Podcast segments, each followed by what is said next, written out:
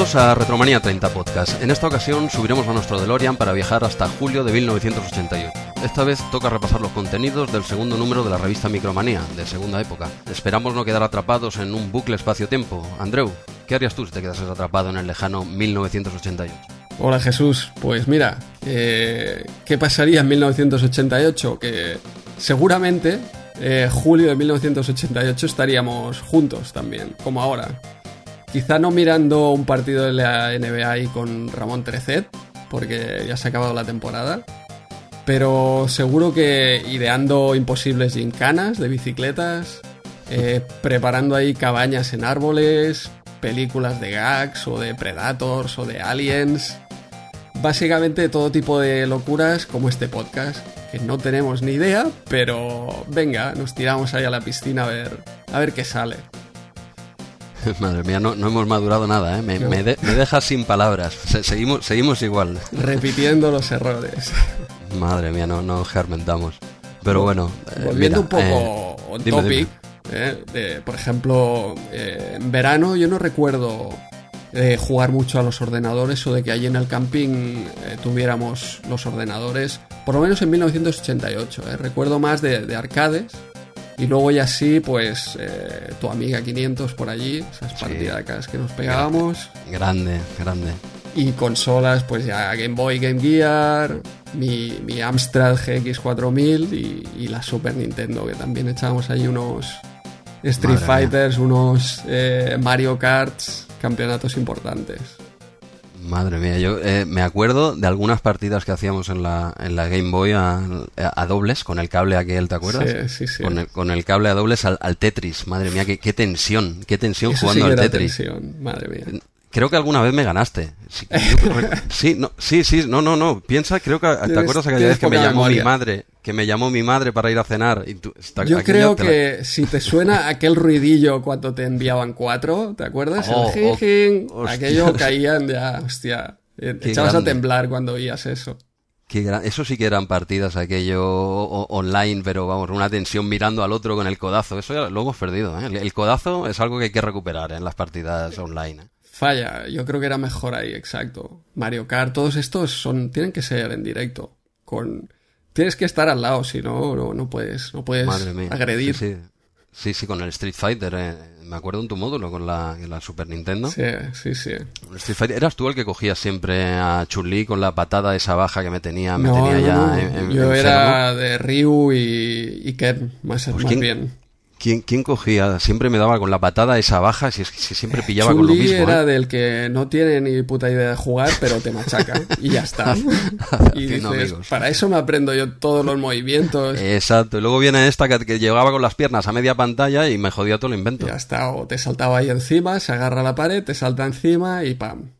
Sí, sí, qué grande. qué- Pero es verdad lo que dices, en el, en el 88 sí que ordenadores poco, porque en esa época pues estar, sí, estaríamos en el tu Amstrad, mi, mi MSX, pero no, no eran de subirlos allí. No, Yo no sí que los- recuerdo, subíamos, ¿no? Sí que recuerdo subir bastante el, el Amiga. Ahí al Amiga sí que le hemos echado buenos Eso sí. vicios con los amigos en, en mi módulo.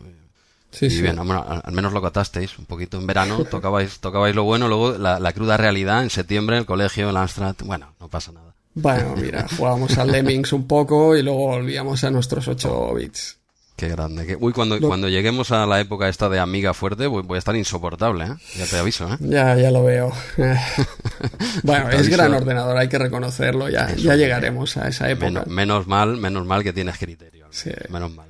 Lo que es seguro es que mm, en ese lejano 1988 estaría como cada mes, eh, dando la turra cada, cada día esperando que saliera ahí Micromanía y sobre todo ahí en el camping que tenías que rogar ahí a los padres, por favor, bajar al pueblo, a ver si ha salido Micromanía.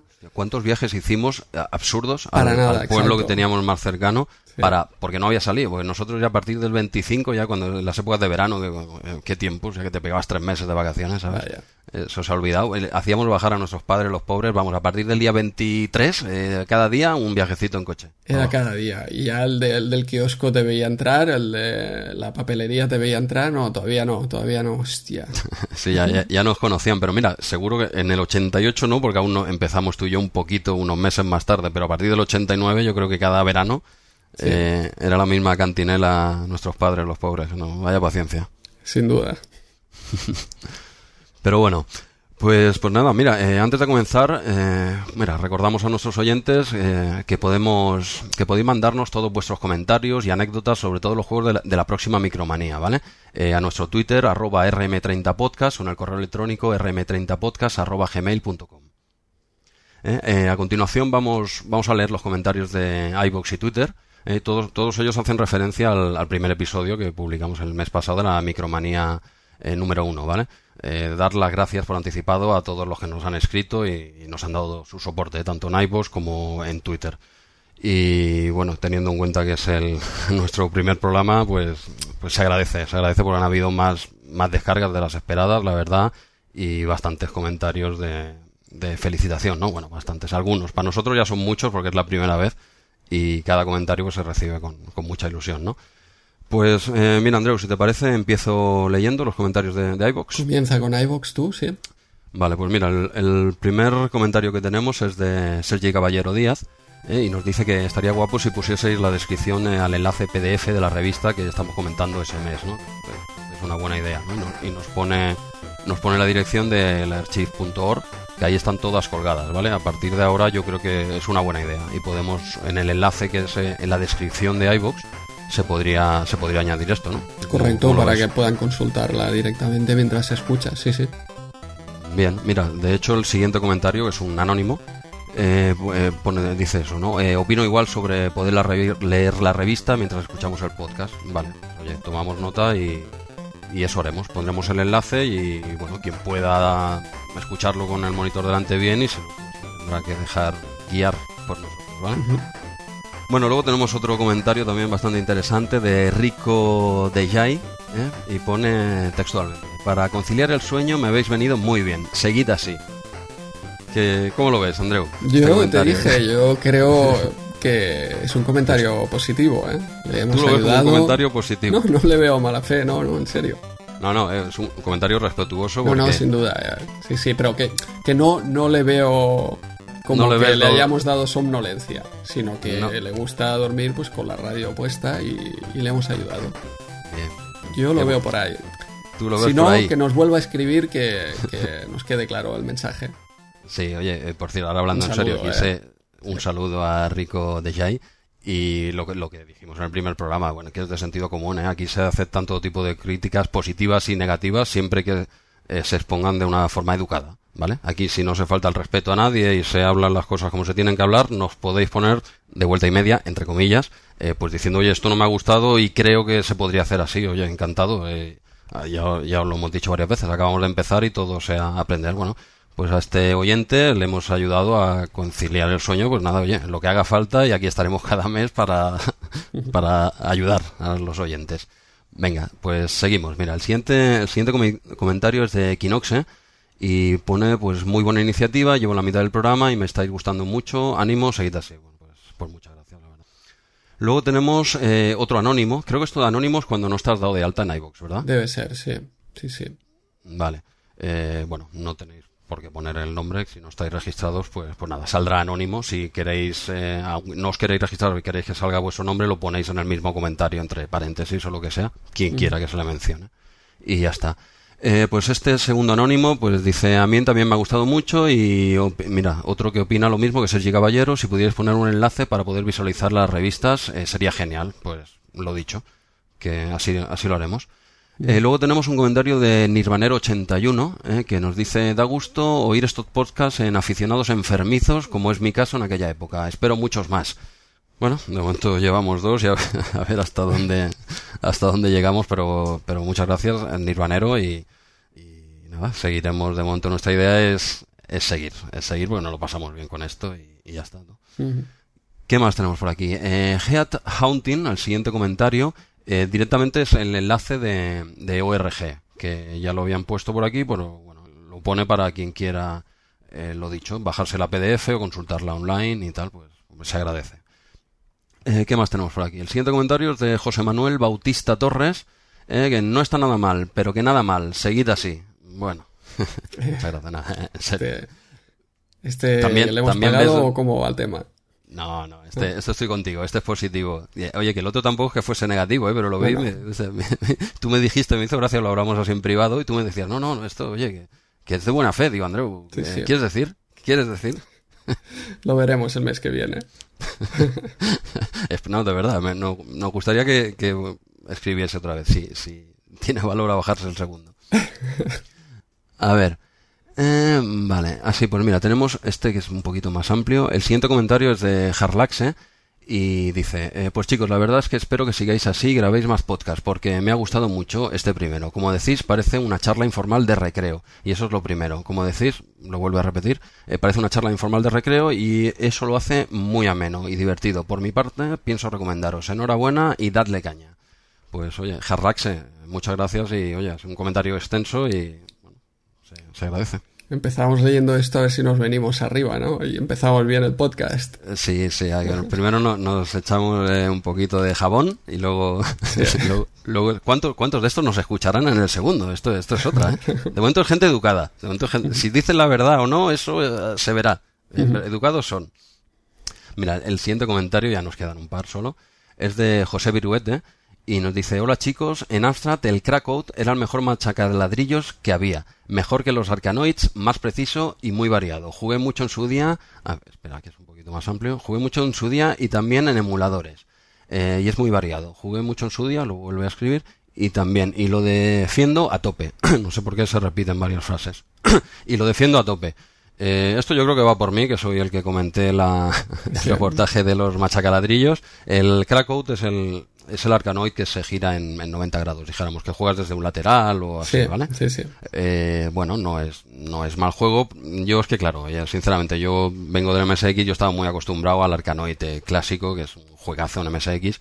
Eh, este no lo tengo tan por la mano. La verdad, no, no lo jugué en su día y no, para mí, para mí, en mi opinión, no es, no es superior al Arcanoid, pero claro, oye, para gustos los colores, claro. Y, tú que, claro, tú tenías un Astra, lo entiendo, y no, no es mal juego, es verdad. Luego, hay un comentario que hiciste tú que sí que es verdad que, que la paleta con la que se juega es muy pequeñita. Ujú. Sí. Y claro, eso, Es- es paleta pequeñita, Ujú. eh, jugar de un lateral, claro, es un cambio muy radical para los que ya llevamos toda la vida con el otro. Quizás si hubiese empezado con el otro estaría diciendo lo contrario. ¿eh? Exacto. Eh, eh, José Viruete se agradece el comentario y bueno, eh, de hecho es él el que hace el último comentario respondiendo a lo que pusimos, que dice, o igual la bola era muy grande. Esto ya- Y nada, estos son estos son los comentarios de, de iVox. ¿Quieres pasar Pues, tú a, a los sí, de Twitter? en o? Twitter, eh, así en general, pues eh, primer mensaje de bienvenida de Carla Surmaster, que nos envió un programa en Basic, eh, reproduciendo la lucha de insultos de Monkey Island. Sí, muy bueno. También digno de mención. Luego Alex Kidd 81, que se dio cuenta que la imagen promocional que teníamos de Target Renegade correspondía realmente a Renegade. Sí, eh, que sepáis a todos los oyentes que Depuramos el responsabilidades. eh, El becario, el becario está en la calle, le montamos un pollo, le gritamos muy fuerte delante de todos eh, y bueno, y se, se fue con el rabo entre las piernas. No volverá a pasar, no volverá a pasar. Hubo una explicación, bueno, lo típico que te pegan un rollo, que si las capas, que si había muchas capas, que me lo dijisteis y se quedó... Ah, pero salió esto- la última capa. eh, Eh, temas de Photoshop que no interesan a Nada nadie. eh, creíble, nada, nada creíble. eh, bueno, ya está, hemos contratado un nuevo diseñador gráfico. Bueno, es del montoncillo, pero de momento va haciendo cositas. Va haciendo cositas. hasta el próximo error. Hasta el próximo rock que va a la calle. Al final no querrá venir nadie a redacción. ¿eh? Bueno, mira, iremos reclutando por aquí desde Twitter. A- a ver, Porque a ver, tenemos también una legión de seguidores de Argentina, que esto sí que Ah, no me sí. lo esperaba. muy arroba curioso, Arielo, eh, arroba HernanZ3 y arroba los alfajores, que nos envían su sus colecciones de sí, micromanía. muy, muy bueno, tío. Eso me dejó alucinado que llegara a Argentina, bueno, que saliera de España, eh, Micromanía, me dejó alucinado. Sí, que, que decía que llegaban con cuatro meses de, re- de retraso, ¿no? sí, Uno de sí, los con un tiempo de, de retraso, y, pero bueno, que ahí están con sus eh, colecciones. Así Sí. que un saludo también a Argentina desde aquí. Y tanto, un saludo. También eh, un eh, mensaje un poco aterrorizador, eh, o en fin. Arroba Sí. Wolfister quería un programa semanal. Semanal, semanal. Sí, Yo también quiero una micromanía semanal. De hecho, cuando micromanía semanal sea semanal, pues haremos el programa semanalmente. Es, sí, que eso, eso será de aquí, de aquí 30 años, porque hasta ahora nunca ha sido semanal. Esperemos que no lo sea. bueno, pues sí, oye, de aquí 30 años, porque nosotros siempre vamos a ir a rebufo, dijéramos. O sea, que en 30 años, si empieza a ser semanal, tú y yo que, que tendremos entonces 51. Pues 51 nos pillará 49. pues ahí iremos, de momento no, no es posible. También en referencia al primer concurso que hicimos en Twitter, nuestro Sexy Quest, eh, participantes Daniel Vicente, arroba Daniel Vicente G1 y arroba Evil Informático YT, que casi aciertan. Sí, muy Y finalmente el ganador fue Dante guion bajo, doble guion bajo 77, que se llevó el premio. Se llevó, por cierto, eh, Andreu, algo que comentar acerca de cómo fue el la recompensa que se llevó bueno, La recompensa correspondía a una cena, ¿cómo era? Una cita, una cena romántica. Cena romántica con un copresentador de este programa. No daremos nombres porque está feo, pero no soy yo. El próximo ya sabes que te toca a ti y espero que lleve bigote como este. ¿Todo bien entonces? ¿Más que amigos? Sí, sí, no, tiene ahí su, su qué el bigote, ya, ya lo... ya tira bien a ti el mes que viene. Fantástico, fantástico. Bueno, ya veremos, ya veremos cuando hacemos otro concurso entonces, ¿eh? Madre mía, qué locurón. Último comentario ya, pues, de, de arroba San Agustín PHO, que nos, eh, nos indica que estaría bien añadir música de fondo y para las diferentes secciones. Yo creo que también es una gran idea. Iremos añadiendo música de fondo y, y a ver si él se refiere, no, no me quedó claro a mí. Creo que era eh, para las secciones, ¿no? Para separar las secciones. Pero como cabecera de una sección o durante todo, eso es lo que no me queda claro. Durante, toda la sección, eh, música de fondo, yo creo que, bueno, lo que hemos hablado es ir poniendo música de fondo de, de los videojuegos que hablemos eh, a un nivel que quede como música de fondo. Bueno, y yo creo que iremos experimentando. sí, sí, es, cuestión de, ir, de ir probando, claro. De momento hemos editado uno, Estamos, estamos muy verdes en, en todo, pero es, se agradece el comentario y, la idea. Es cuestión de probar, quizás. Bueno, pues eh, te, si te parece, arrancamos nuestro DeLorean y empezamos este loco viaje temporal. ¿Estás preparado? Ni lo dudes. Condensador de flujo a punto y cargamos Retromanía 30.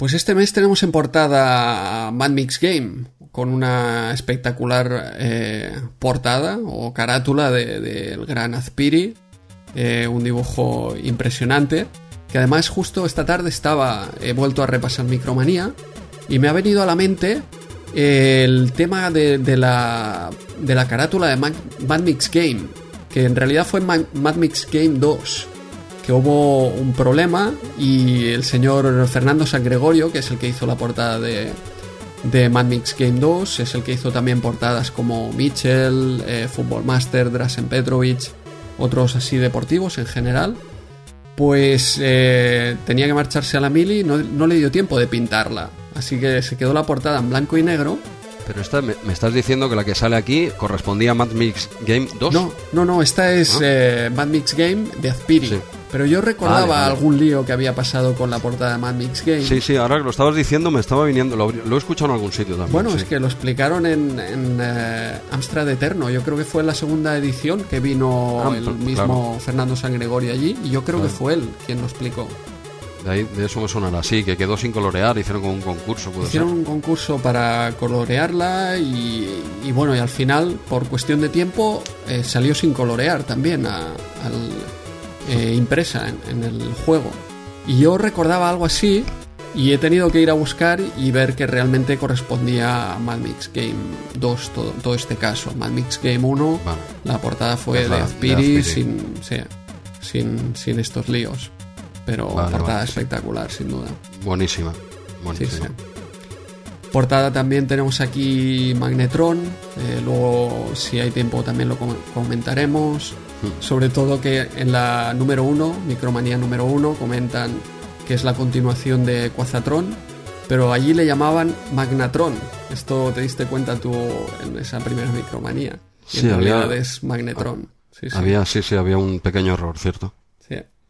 Y luego tenemos también, pues, eh, fichajes de la temporada, con Aspar por Dynamic y Butragueño por Topo, que enseguida pasamos a repasar eh, eh, en el contenido interior de Micromanía.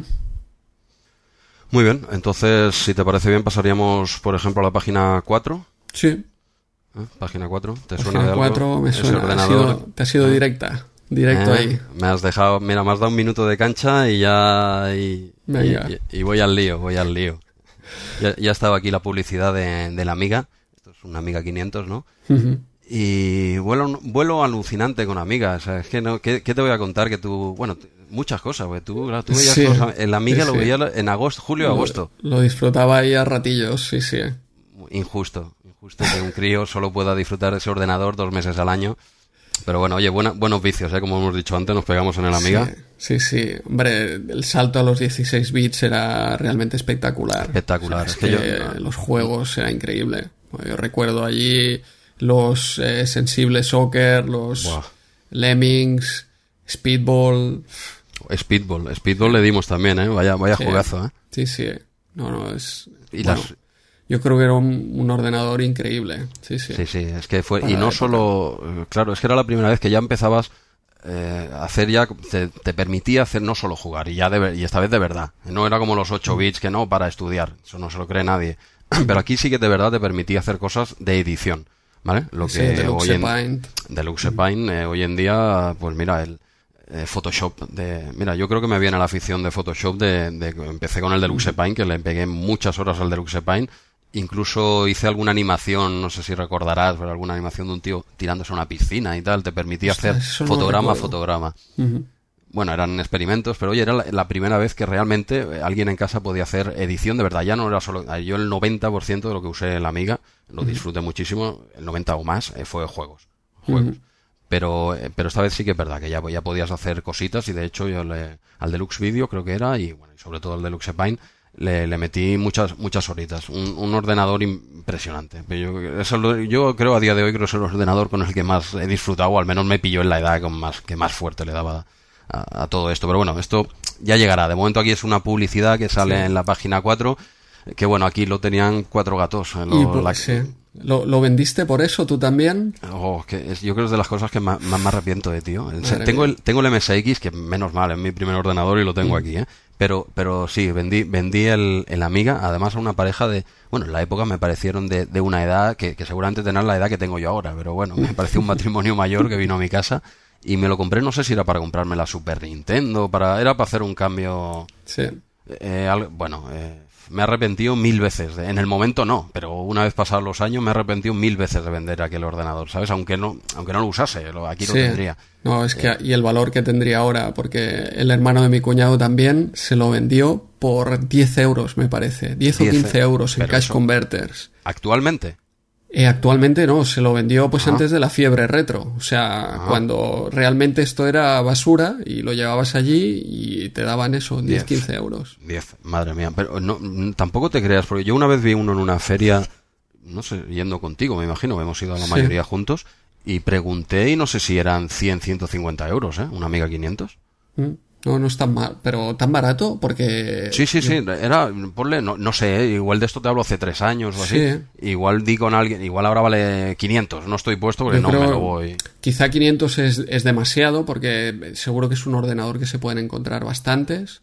Pero yo creo que, por ejemplo, Commodore 64, no sé si en buen estado o que funcionen, están por los 200 euros probablemente. O sea Pues- que una amiga... Sí, sí, no, no, a ver, no fue, claro, y me imagino que ca- cada vez será más caro, ¿no? Pero no, no pasaba los 150, que en el momento lo vi digo, hostia, pues sí, me lo podría llevar ahora, ¿no? no pero ¿y ¿dónde meto yo ahora? A mí me gustaría tener el, el mío, el que yo tuve. Exacto. Ese, ese ha volado, ese, vete a saber dónde está. Igual está por alguna feria retro, ¿te imaginas? Te lo encuentras. ¿Le dejaste alguna marca o qué? Es lo que te iba a decir, te dejé- aparte de la marca de la, de la patita del perrito, ¿eh? que tenía, no sé si esta historia te la sabes, que Hostia, dentro... no, no. Esto, eh, bueno, los, los que hicieron de Commodore y tal, firmaron todos dentro, ¿vale? En la placa interior, Estoy, eh, aquí no me estoy colando, que no sé con otro modelo, ¿eh? pero yo creo que hablamos de la Amiga. Firmaron todos y tal, y bueno, la cuestión es que uno de los que trabajaban allí iba siempre con su perro allí a trabajar, bueno, no lo podía dejar solo, algo así, ¿vale? Te digo, esto ni me lo he leído ahora ni me ha venido a la cabeza. Y entonces firmaron todos cuando acabaron, y dentro está en algún sitio, están las firmas de todos, y, y la pezuña del perro también. ¿Vale? Un dibujito de la pezuña simulando que el perro también firmó en el en la fabricación de la amiga. Esta historia me, me suena, ¿eh? lo he escuchado en algún, en algún sitio, no sé. Creo que diría que, es de, de, la amiga 500. Y bueno, yo tenía un POSIT por dentro, no sé qué ponía. ¿Y te imaginas que me encuentro en alguna feria con ese POSIT con mi letra ilegible? Vaya. Increíble, pero no, voló. Pues nada, esto es la, empiezan en la página 4 con, con la publicidad de la amiga. Oye, que es una alegría empezar con estas cosas, al menos para mí. Muy bien. Vale, luego mira, en la, en la página siguiente, que es donde está el sumario y todo, eh, hacen la, bueno, la redacción, ¿no? Que nos hablan eh, otra vez, igual que me has pasado, que era una redacción de, buenas intenciones. Bueno, aquí es la segunda que hacen y nada, son agradecimientos, cartas, esa época, nada online, y felicitaciones por el nuevo formato. Eh, textualmente, dime. Sí, sí, dime. Bueno, textualmente dicen bueno, que es un, el formato gigante, es mucho más molón, bueno, lo que he hablado. Está esta revista se ha encarado a, a cría, como hoy. Decían es mucho más molón y tal, que las, las nuevas secciones, que es lo que, lo que le faltaba a Micromanía. Sobre esto poco te puedo decir porque yo no, no fui lector de Micromanía primera época. Pero se ve que añaden una serie de secciones porque que gustaron o eso ponen aquí. ¿Vale? Bueno, y hacen nada, un, poco resumen del contenido, que bueno, de lo que hablaremos más adelante, de los fichajes de Butragueño, Aspar, Topo, Dynamic, y bueno, un poquito así por encima los juegos que van, que van a tocar en, esta micromanía. Y eh, sigue el concurso, que no hablamos el mes pasado, pero bueno, un concurso que teníamos que se llamaba Los Micromaníacos del Espacio, que tenías que ir recortando cada mes muñequitos y tal. Yo no lo recordaba, eh, sinceramente. Y luego también hablan de, otro concurso, de un fin de semana en Londres. Eh, por, el concurso se llama PCW Show, que es un fin de semana en Londres. Yo de este no, no tenía conocimiento, lo, mencionan aquí en, el redactado. Sí, sí, no, no tenía constancia tampoco. Ni idea. Y luego, nada, nos hablan de unas cartas recortables de Charles Chaplin de la página 35. Chubinada, para cortar y las mueves, las pasas y parece que se mueva el muñeco. Bueno, muy bien. Pues lo dicen aquí. Y nada, lo hablan sobre una entrevista que comentaremos más adelante y ya está. Y bueno, que están muy contentos, que muchas felicitaciones y bueno, que todo iba bien de momento. Y, así fue. siguieron unos seis añitos. Sí, sí, no, les fue bien. Yo creo que Micromanía segunda época, eh, para mí, vamos, fue la mejor. Sí, para mí. Y ya, siguiente página, pues tenemos a los fichajes de la temporada. Eh, como hemos comentado en portada también, eh, Butragueño por Toposoft y Aspar por Dynamic. Se comentan aquí cifras de entre 10 y 15 millones de pesetas que se pagado por, por Emilio Butragueño con algún intento ahí de otra compañía española de, también fichar a, Butragueño. o sea que sí, sí, había, es como los fichajes de ahora aquí. Sí, hubo follona, ¿eh? Con el de Butragueño hubo follona ahí, ¿eh? Inflando el precio y tal. Lo que veo es, es una foto aquí de la versión de Atari. Sí. Donde el, eh, me resulta extraño ¿no? que el mapa esté abajo en vez de al lateral. Cierto. Eh, me parece. Bueno, mira, me han venido ganas de probar justo la versión de Atari. Eh, pero bueno, lo haremos cuando llegue el momento en Micromanía. Pero me parece que, la, la, pantalla queda como poco espacio, ¿no? El fútbol es, subir y bajar y claro, te queda que ves, ves poco, poco pantalla. Eh, por el sistema de juego de Emilio Butragueño, del juego, sí. Yo creo que tiene más sentido en un lateral porque estás jugando en vertical. Exacto. Si fuese un, si fuese un sistema de juego en lateral tipo FIFA, ¿vale? Para que nos entendamos todo, entonces sí que estar, tendría más sentido. Pero claro, en un juego en vertical, comerte la parte de abajo y dejar todo el ancho libre. Sí, sí. Bueno, para lo fuera, es para lo fuera de juego. Para que lo, fuera de juego. Lo probaremos, sí, sí, lo probaremos. Así en línea, ver bien. Fuera. Lo que también me resulta así eh, curioso que, sale aquí es el tema de que, bueno, tenían hecho el juego primero y luego ficharon al, jugador. O sea, fue primero el juego que no el fichaje. Y, prácticamente aquí comentan ya para salir después del verano. O sea, era algo que te dicen, ya está aquí el juego. O sea, el juego ya lo, ya lo tenían hecho y básicamente era coger si podían al buitre y si no a otro de nombre, dijéramos. Exacto, sí, sí es, la idea. Bien, bien. Bueno, y luego está también el, el fichaje de, de Aspar, ¿no? Por Dynamic. Sí, también otro gran juego. Yo a los dos, tanto a Butragueño como a Spar, le- les di. Ah, no hemos comentado el tema de Butragueño, ¿no? El gran campeonato en Amstrad Eterno. No, no, no, joder, pero esto, esto no interesa a nadie, Andreu. interesa No, que- no interesa a nadie. Unas finales eh, sosas en las que falta gente que la toca. A ver, eh, yo entiendo que el subcampeón no interesa, pero el que no pasa a la fa- fase de grupos.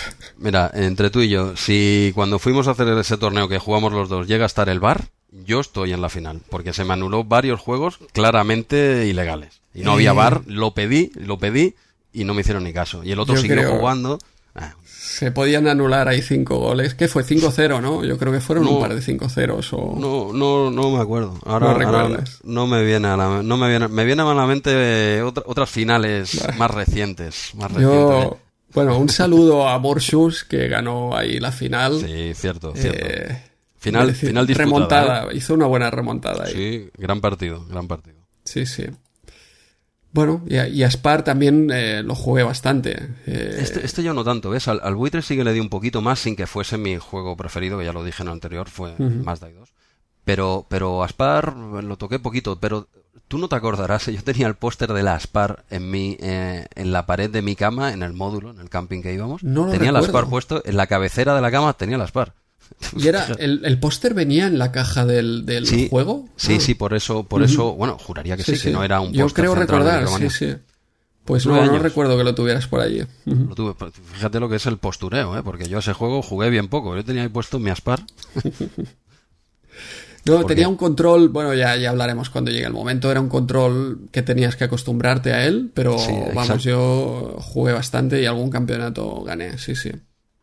Eh, perdona, me estás hablando ahora del, del Aspar. De las par, sí, sí. Vale, vale. Sí, tipo tanque, ¿no? Dijéramos que, tenía, que cuando girabas tenías que con el Sí, cursor. Poco ruedas, extraño, ¿eh? giras en sentido de las agujas del reloj o en sentido contrario y claro, depende si vas hacia abajo o Eh, hacia claro, arriba. Es que es eso. Pues- Cuando vas hacia, hacia arriba, la derecha es derecha, pero cuando vas hacia abajo, la derecha es izquierda. Sí, Sí, sí que es sí, un sí. poquito. Cuesta acostumbrarse, pero luego está muy bien. Sí, sí. Sí, no, no, no, no lo considero un mal juego, pero entre estos dos me gustó más el Bueno, eh, si te parece bien, podemos comentar así por encima un listado que, de, de juegos, bueno, eh, potra- eh, protagonizados por deportistas eh, españoles. Sí, yo Vale, creo que, a ver, estos fueron los segundos, pero comenzó el tema Sí. con Fernando Martín. Fernando Martín Basket en el 87 de, de Dynamic.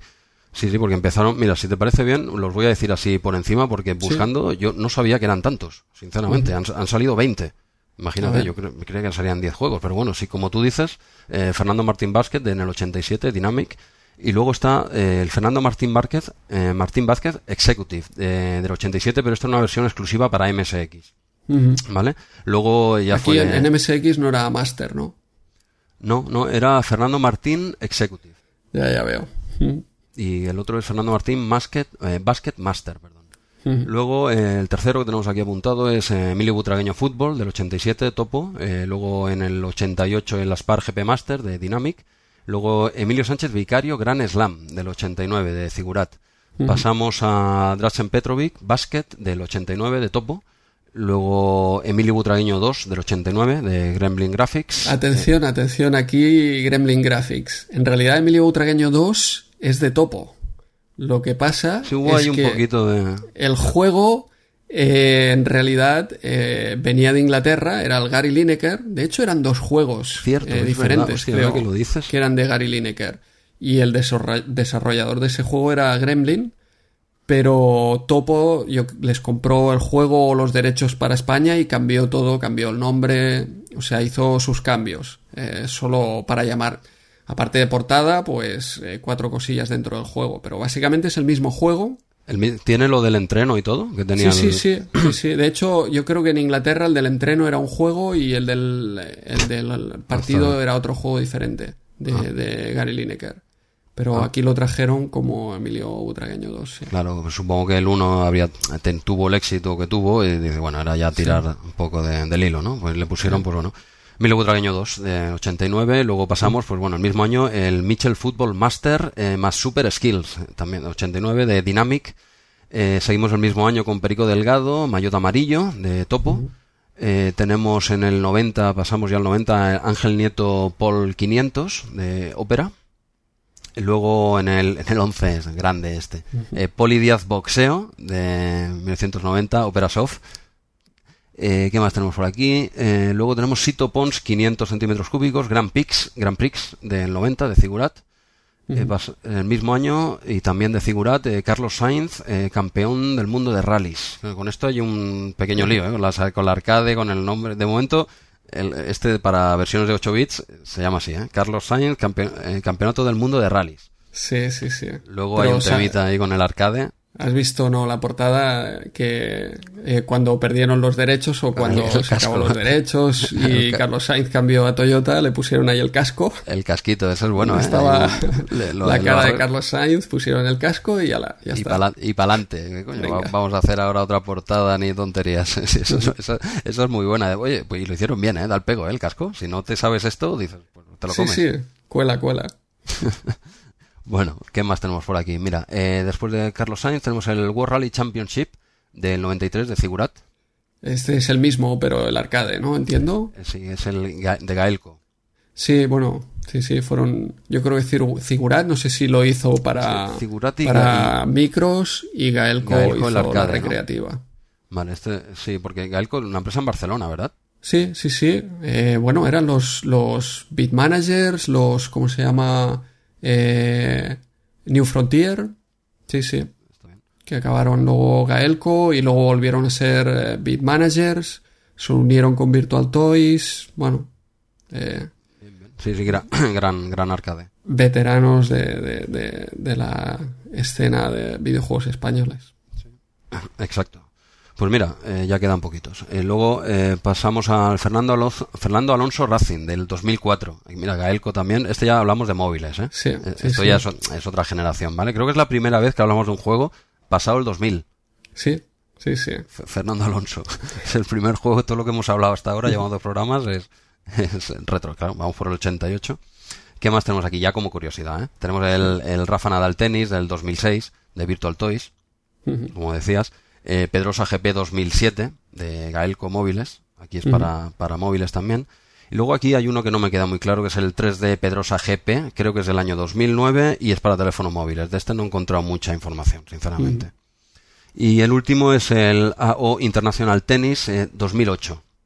Eh, PlayStation 4 y Xbox One. Estamos, estamos ya fuera de... do- he dicho 2018, ¿eh? no sé si he dicho. Sí.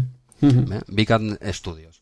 Y bueno, este es como curiosidad, ¿no? Para que se vean los juegos que han ido saliendo deportistas españoles, ¿no? Y esto es una lista que faltarán algunos, me imagino, es la que hemos hecho así por encima y han salido bastantes más de los que yo recordaba. Sí, bueno, eh, yo creo que se empezó en los 8 bits muy a saco. ¿eh? Ah, Fíjate, eh, Poli Díaz, eh, Ángel Nieto, Sito Pons, eh, o sea, varios de motos, eh, varios de coches, Michel, Emilio Butragueño. eh, bueno, y, y, eh, quizá luego hubo un vacío.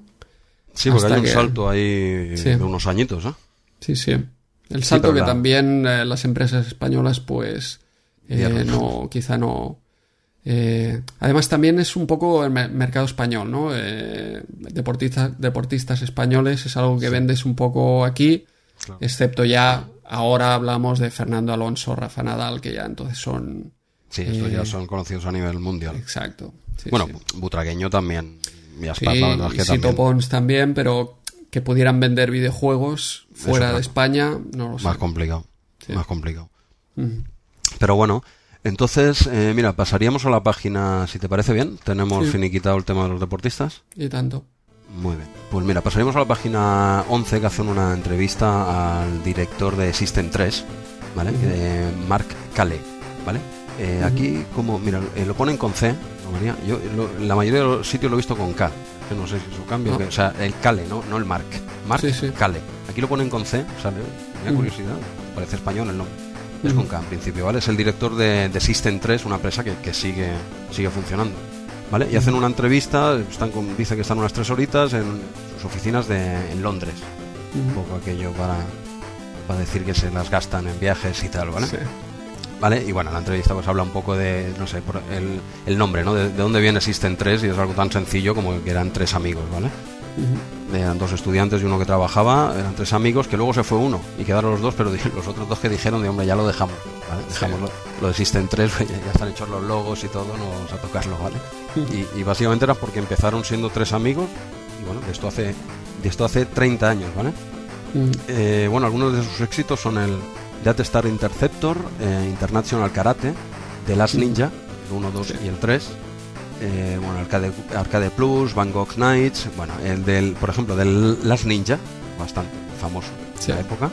Ese vendió unas 150 150.000 copias en todo el mundo, ¿vale? Y eso que solo salió en Commodore 64. Son Sí, sí. cifras muy altas solo para un sistema, ¿eh? Sí, sí, sin duda. Yo siempre había tenido ganas de jugar a las Ninja de Commodore porque en Amstrad solo salió las Ninja 2. Solo y- salió el 2.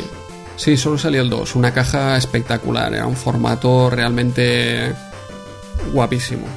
Y el juego estaba realmente bien, pero era de esos juegos que también eh, costaban de disfrutar en la época porque eh, puzzles que a lo mejor no sabía resolver, eh, no era mucho de acción, era más bien de o bien sigilo o estrategia. Y a mí no, no me convenció en su momento, a pesar de que me lo pasé, bueno, me lo pasé por las guías estas de Micromanía, que te explica paso a paso lo que tienes que hacer. Eh, Aún así ese juego Porque si no... bastante complicado. no. ¿eh? Si no, no me lo hubiera pasado. Sí, pero bueno, cuando tienes aún ahí el paso a paso, Uf, pues pues no, va- me, vas avanzando. no me he pasado yo juegos tirando de micromanía a, a tope. Sí, sí, sí. Pero, pero es de esos juegos que dices, ahora es cuando lo disfrutaría realmente más. No, Y el Last Ninja en Commodore, que además tiene mejores eh, gráficos, pues es uno de los juegos que me apetece probar de la época. Sí, sí.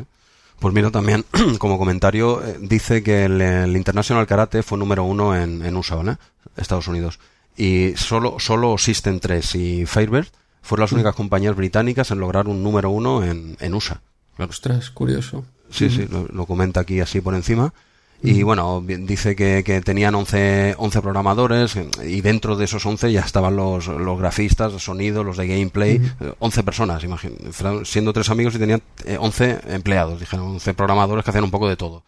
Y- Es curioso la, la diferencia entre el mercado americano y europeo de, de, de 8 bits. ¿eh? Allí que triunfara el Commodore 64, Sí, mientras que en Europa se puede decir que era residual, qui- quizá en Inglaterra, pero eh, en otros lugares, bueno, el que barría era el Spectrum y, Sí. y Amstrad, que triunfó mucho en Francia, triunfó en España. claro, pero todo estaba dado, ya no es como hoy en día dijéramos que, yo qué sé, me invento, ¿eh? entre Play y Xbox, tú tienes acceso por igual a las dos. Tú compras la que más te gusta, ¿no? Pero es que en esa época comprabas lo que tenías, ¿vale? Tú ibas Mm. Sí, a... también era lo que había a mano, lo que veías también de, de compañeros que, que tenían. Sí, pero po- poquito, poquito había que elegir y muchas veces ibas a comprar un ordenador y yo tengo que admitir, aunque eh, esto, es, Mm. esto es un primicia mundial, que tengo un MS, tuve un MSX y no un Astra porque me gustó más por fuera, ¿vale? Así- no, sinceramente te lo digo, luego ac- acerté de pleno, como tú sabes, Bueno. pero te te lo digo en serio, vi, estaba, estaba el MSX con su cinta y todos los car- lo vi como más grande, ¿no? me gustó más, O sea, mis padres pobres no tenían ni idea. Y era uno u otro, y me acuerdo en la tienda, es que de eso sí me acuerdo, y tengo pocos recuerdos así tan pequeño, ¿eh? Y bueno, me hizo más gracia este, ya está. Si no hubiese tenido pues un Astrat o un Commodore, lo que hubiese, habían dos en el escaparate. El otro, me imagino que sería un Astrat o un Spectrum. Y acertaste porque era el más bonito por fuera, ¿no? Y ya está. En eso es, eso es lo que acertaste. Bueno, seguimos al siguiente comentario de Mark Cale. Andreu, me veo que el, el el tercer episodio lo voy a hacer solo. A este paso Ya. te- vas a seguir los pasos del becario. Yo te, yo te aviso, yo te aviso. El becario, si, si revelamos el nombre del becario, habrá problemas. Pues, pues eh, eso, eh, márcale, ¿vale? ¿Y qué más, qué más nos dice este hombre? Pues, Bueno, que era así, que tenían 11 trabajadores y tal. Y, y así, bueno, hace eh, referencia que a partir de, de ese momento del en julio del 88, en unos meses, decía que a partir de ahí se encargarían ellos de hacer el, el marketing, que hasta, hasta ahora se lo estaba haciendo todo Activision. Tenían un contrato con Activision que cumplía, pero a partir de ahí se dedicaron ellos. o, o decía eh, que querían dedicarse y así lo hicieron, ¿eh? Bueno, eh, avanza la salida al mercado del de Las Ninja 2 Que bueno, es- yo es que tampoco este lo conozco mucho, que este es el que me comentabas tú ahora, que también está para Sí. Amstrad. Vale, que como gran novedad es que te dejaba grabar partidas en disco, que eso era muy importante. Ostras, no recuerdo cómo se... en- yo tenía cinta Sí. y sí que es verdad, no recuerdo cómo se grababan partidas, pero el Pues- juego era muy largo. No sé si había códigos o cómo iba. No, no, él, él lo, lo desconozco porque yo no lo he jugado, ¿eh? Pero Sí, él, él en, esta entrevista dice que como gran novedad, aparte que claro, él vende la moto aquí a tope, que es mejor que el- en, en todo que el uno, ¿no? Pero que como gran novedad es que dejaba grabar partidas en disco. Claro, claro, pero en cinta no sé cómo lo harían. Ostras. Igual, él dice disco, que no sé, Sí, que sí. igual en cinta Ah. no se podía. No lo sé. Y luego hace aquí un comentario pa- ta- para, tomar nota, ¿eh? Y pues le preguntan, bueno, ¿y qué tal los juegos españoles y tal, no? no sé si eso lo has visto, ¿qué? Sí, lo he leído. le preguntan un poquito por los juegos españoles, ¿no? Y él dice, bueno, que ha tocado bien poquito, que él conoce Game Overs y Army Moves, muy buenos gráficos, dice, pero muy difíciles. Muy, dice, aquí lo importante es el gameplay. Si el juego se te hace muy complicado, no, no vuelves a él. Y yo creo, que tiene, yo creo que tiene más razón que un santo, ¿vale? Sí. Eh, por encima de los gráficos, por encima de, de- de todo, está que, básicamente, que resumiendo, que te diviertas, ¿vale? Si tú no te diviertes, no, no vuelves. Ya está. Es así de claro. En, el- en la época, claro, tienes cinco juegos, has de volver porque no te queda otra. Pero te has de divertir. Eso no quiere decir que sea fácil. No, tiene que ser un reto, pero lo que no puede ser es que sea un reto eh, salir vivo de la primera pantalla Eh, exacto. y no avanzar de, de esa. Porque, Pues mira- porque además la casualidad, el día que por casualidad pasas la primera, en la segunda caes. Sí, sí, no, claro. Y, pero esto lo tenía claro este hombre en julio del 88. Aquí quizá costó un poquito más pillar esa idea, ¿no? Sí. Y bueno, y, eh, me ha llamado, me ha llamado la atención, ¿no? Y bueno, y bueno, lo que él dice que, claro, que ya en ese momento ya empezaba a haber mucha industria, ¿no? Entonces viene a decir algo, bueno, de, de perogrullo, ¿no? Que un juego no solo tiene que ser bueno, tiene que ser excelente para triunfar, ¿vale? Y por encima de todo, tiene que tener un buen gameplay. Ya no vale, no vale cualquier juego que saques al mercado porque es la novedad, ahora tiene que ser muy, muy bueno. Si quieres, y con eso dice que él puedes competir a nivel mundial, aunque tu empresa sea pequeña. Si el juego es bueno, puedes tirar para adelante. Claro, no es como hoy en día. Hoy es que es- la industria es otra completamente, ¿vale? Y él decía eso, que, tenga, que te diviertas. Que te diviertas con un juego, que puedas avanzar, que es lo que tú dices. Que sea un reto, pero que no sea un- pues, una frustración continua, ¿no? Correcto. Y bueno, y es la, un poco la entrevista, es, es un poco esto. Y a nivel de comentario te diré que en la, si tú pones la web eh, ahora, esta tarde, de, de, de System 3, pues eh, hacen mención a esos 30 años. Y, y mira, pone esto. Pone fundada en Londres, bueno, en el 82, eh, por Mark Cale. Somos el único editor británico independiente de esa época en evolución. Y, y como creadores de juegos galardonados durante más de 30 años, en todos los formatos, estamos orgullosos de nuestro patrimonio. Venga, tirándose flores ahí. Hombre, Eh, si, si siguen ahí eh, trabajando, realmente es, es importante. O sea, es increíble. ¿eh? Sí, pero, Porque de la época, bueno, Activision debe ser de la época. No, pero ellos pero- dicen aquí que somos, somos el último editor británico independiente de Sí, esa Activision época. es americana, sí, sí. Y claro, quedan, quedan ellos de, de esa época, queda esta gente, al menos allí, ¿no? Y de- estamos muy orgullosos de nuestro patrimonio. De, oye, pues bien, hecho. Claro. Y esto, esto es la web de na- nada que ver con la entrevista. ¿eh? Esto es de la web actual. de- ahí siguen los tíos. Cambiaron de nombre varias veces y tal, pero bueno, eso ya siguen siendo System 3. Muy bien.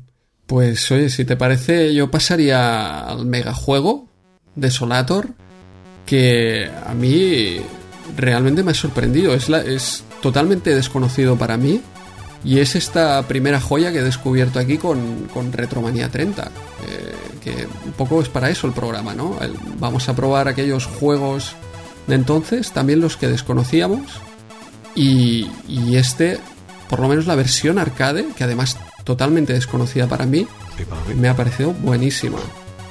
Y las conversiones, pues, eh, están también bastante, bastante bien.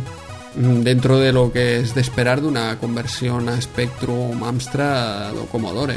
No sé qué te ha parecido a ti el, el juego. Pues mira, eh, me, me duele también decir esto, pero en Astra, en Astra me ha gustado mucho. Es, es divertido, no, no lo conocía y tampoco conocía el arcade que lo he, que lo he probado y yo no sé si es por, por no jugar con una máquina de verdad o con un, un joystick, un pad como Dios manda. Pero a mí el de, el de recreativa, evidentemente es superior en todos los sentidos, pero lo veo muy difícil. O sea, los, los- la IA de los jugadores, de, Mm. los, de los malos, Sí. Y claro, ahí- aquí son listos. Claro, yo es que es lo que tenía aquí anotado de, de la conversión, que justamente los enemigos parece que sigan como rutas establecidas, Sí, exacto. pero pasan en- de ti, van dando vueltas por la pantalla Sí, van a su bola. y pasan de ti, tú puedes un poco esquivarlos o te acercas a darles cuando, bueno, cuando te va bien. Y en cambio en la recreativa es cierto. También la ventaja de la recreativa es el, el poder dar, dar golpes a ocho, a ocho ángulos, ocho Sí. direcciones. Que en, el- la en las conversiones son cuatro, arriba, No, abajo, sí, izquierda y juego, derecha. el juego es mejor en todo. El juego es mejor.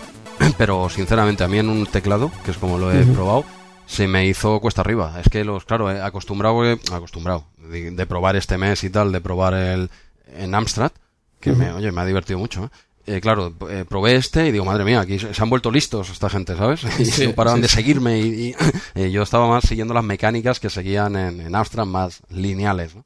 Que, Sí, sí. que eso Bueno, lo hace decir- peor, ¿eh? Eso lo hace peor, pero bueno. Decir un poco de qué va el juego, no es como entras en una especie de.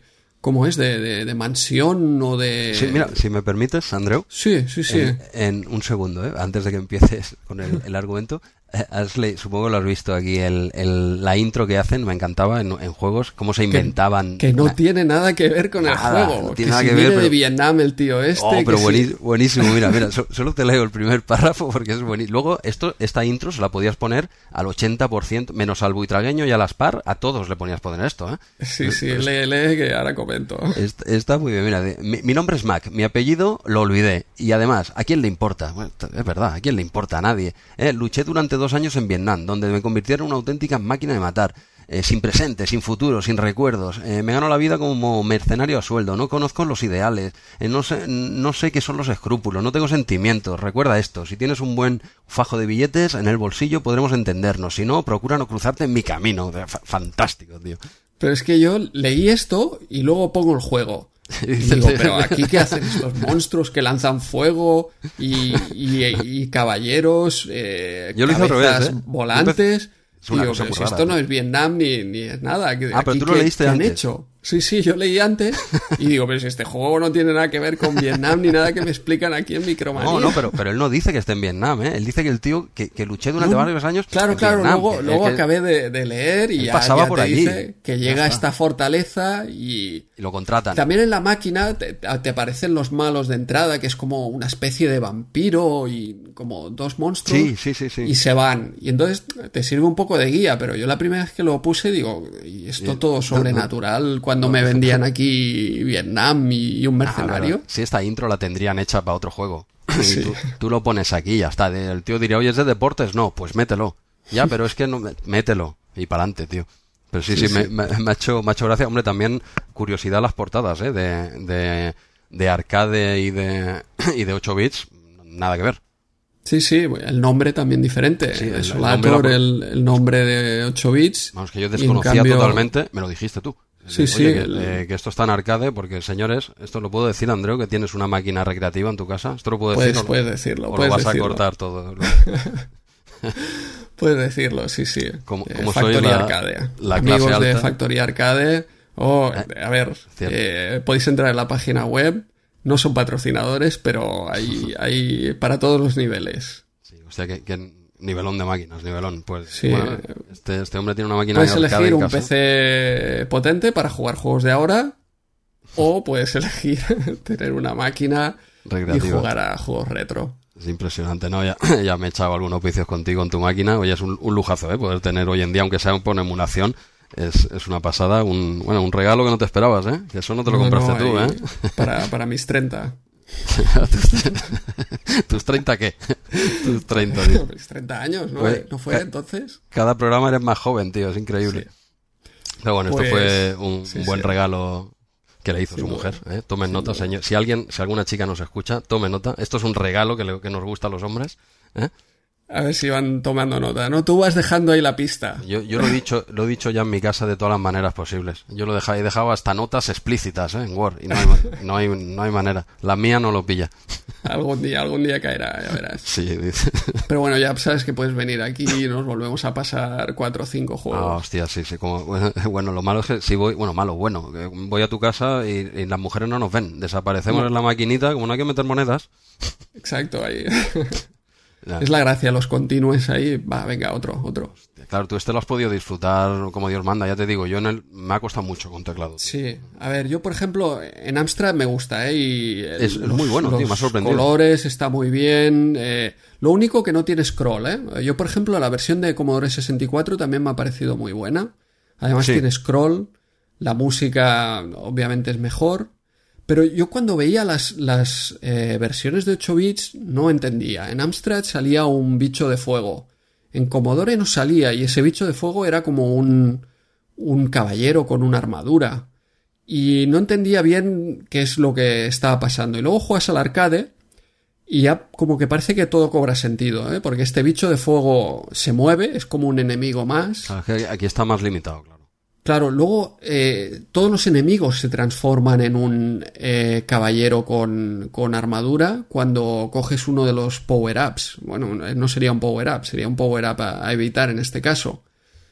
El salto, el salto también, eh, ya, ya lo comentamos, ¿no? Es que no tiene sentido, el salto en Spectrum no, no sirve para nada, pero en arcade puedes Pero- saltar los barriles, Pero una, Puedes- una cosa, el, el salto, si no, si no me he enterado yo, el salto solo está solo lo puede hacer en Spectrum, porque en, en Amstrad no salta. O no, no, en Amstrad no salta. o en yo no he Commodore 60 encontrado la forma Tampoco. porque, Pero es que en Spectrum, ¿para qué salta? Porque el salto es como un salto triple.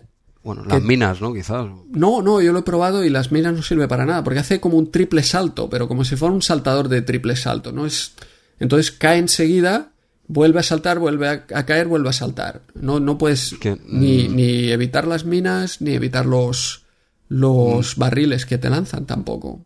Poco te puedo decir porque yo el que le he dado mm, bien, entre comillas, es el, el de Amstrad. El de, el, como, el de, perdona, sí, el de Commodore, eh, perdona, el de Spectrum lo he probado muy por encima, vi que saltaba el hombre, lo intenté saltar en Amstrad, no había manera, y el de arcade lo, lo he probado poquito, pero el- en, en Amstrad sí, no salta, o al menos, si alguien sabe cómo No. salta este hombre, que no lo diga, porque... Que nos lo comente, sí, sí.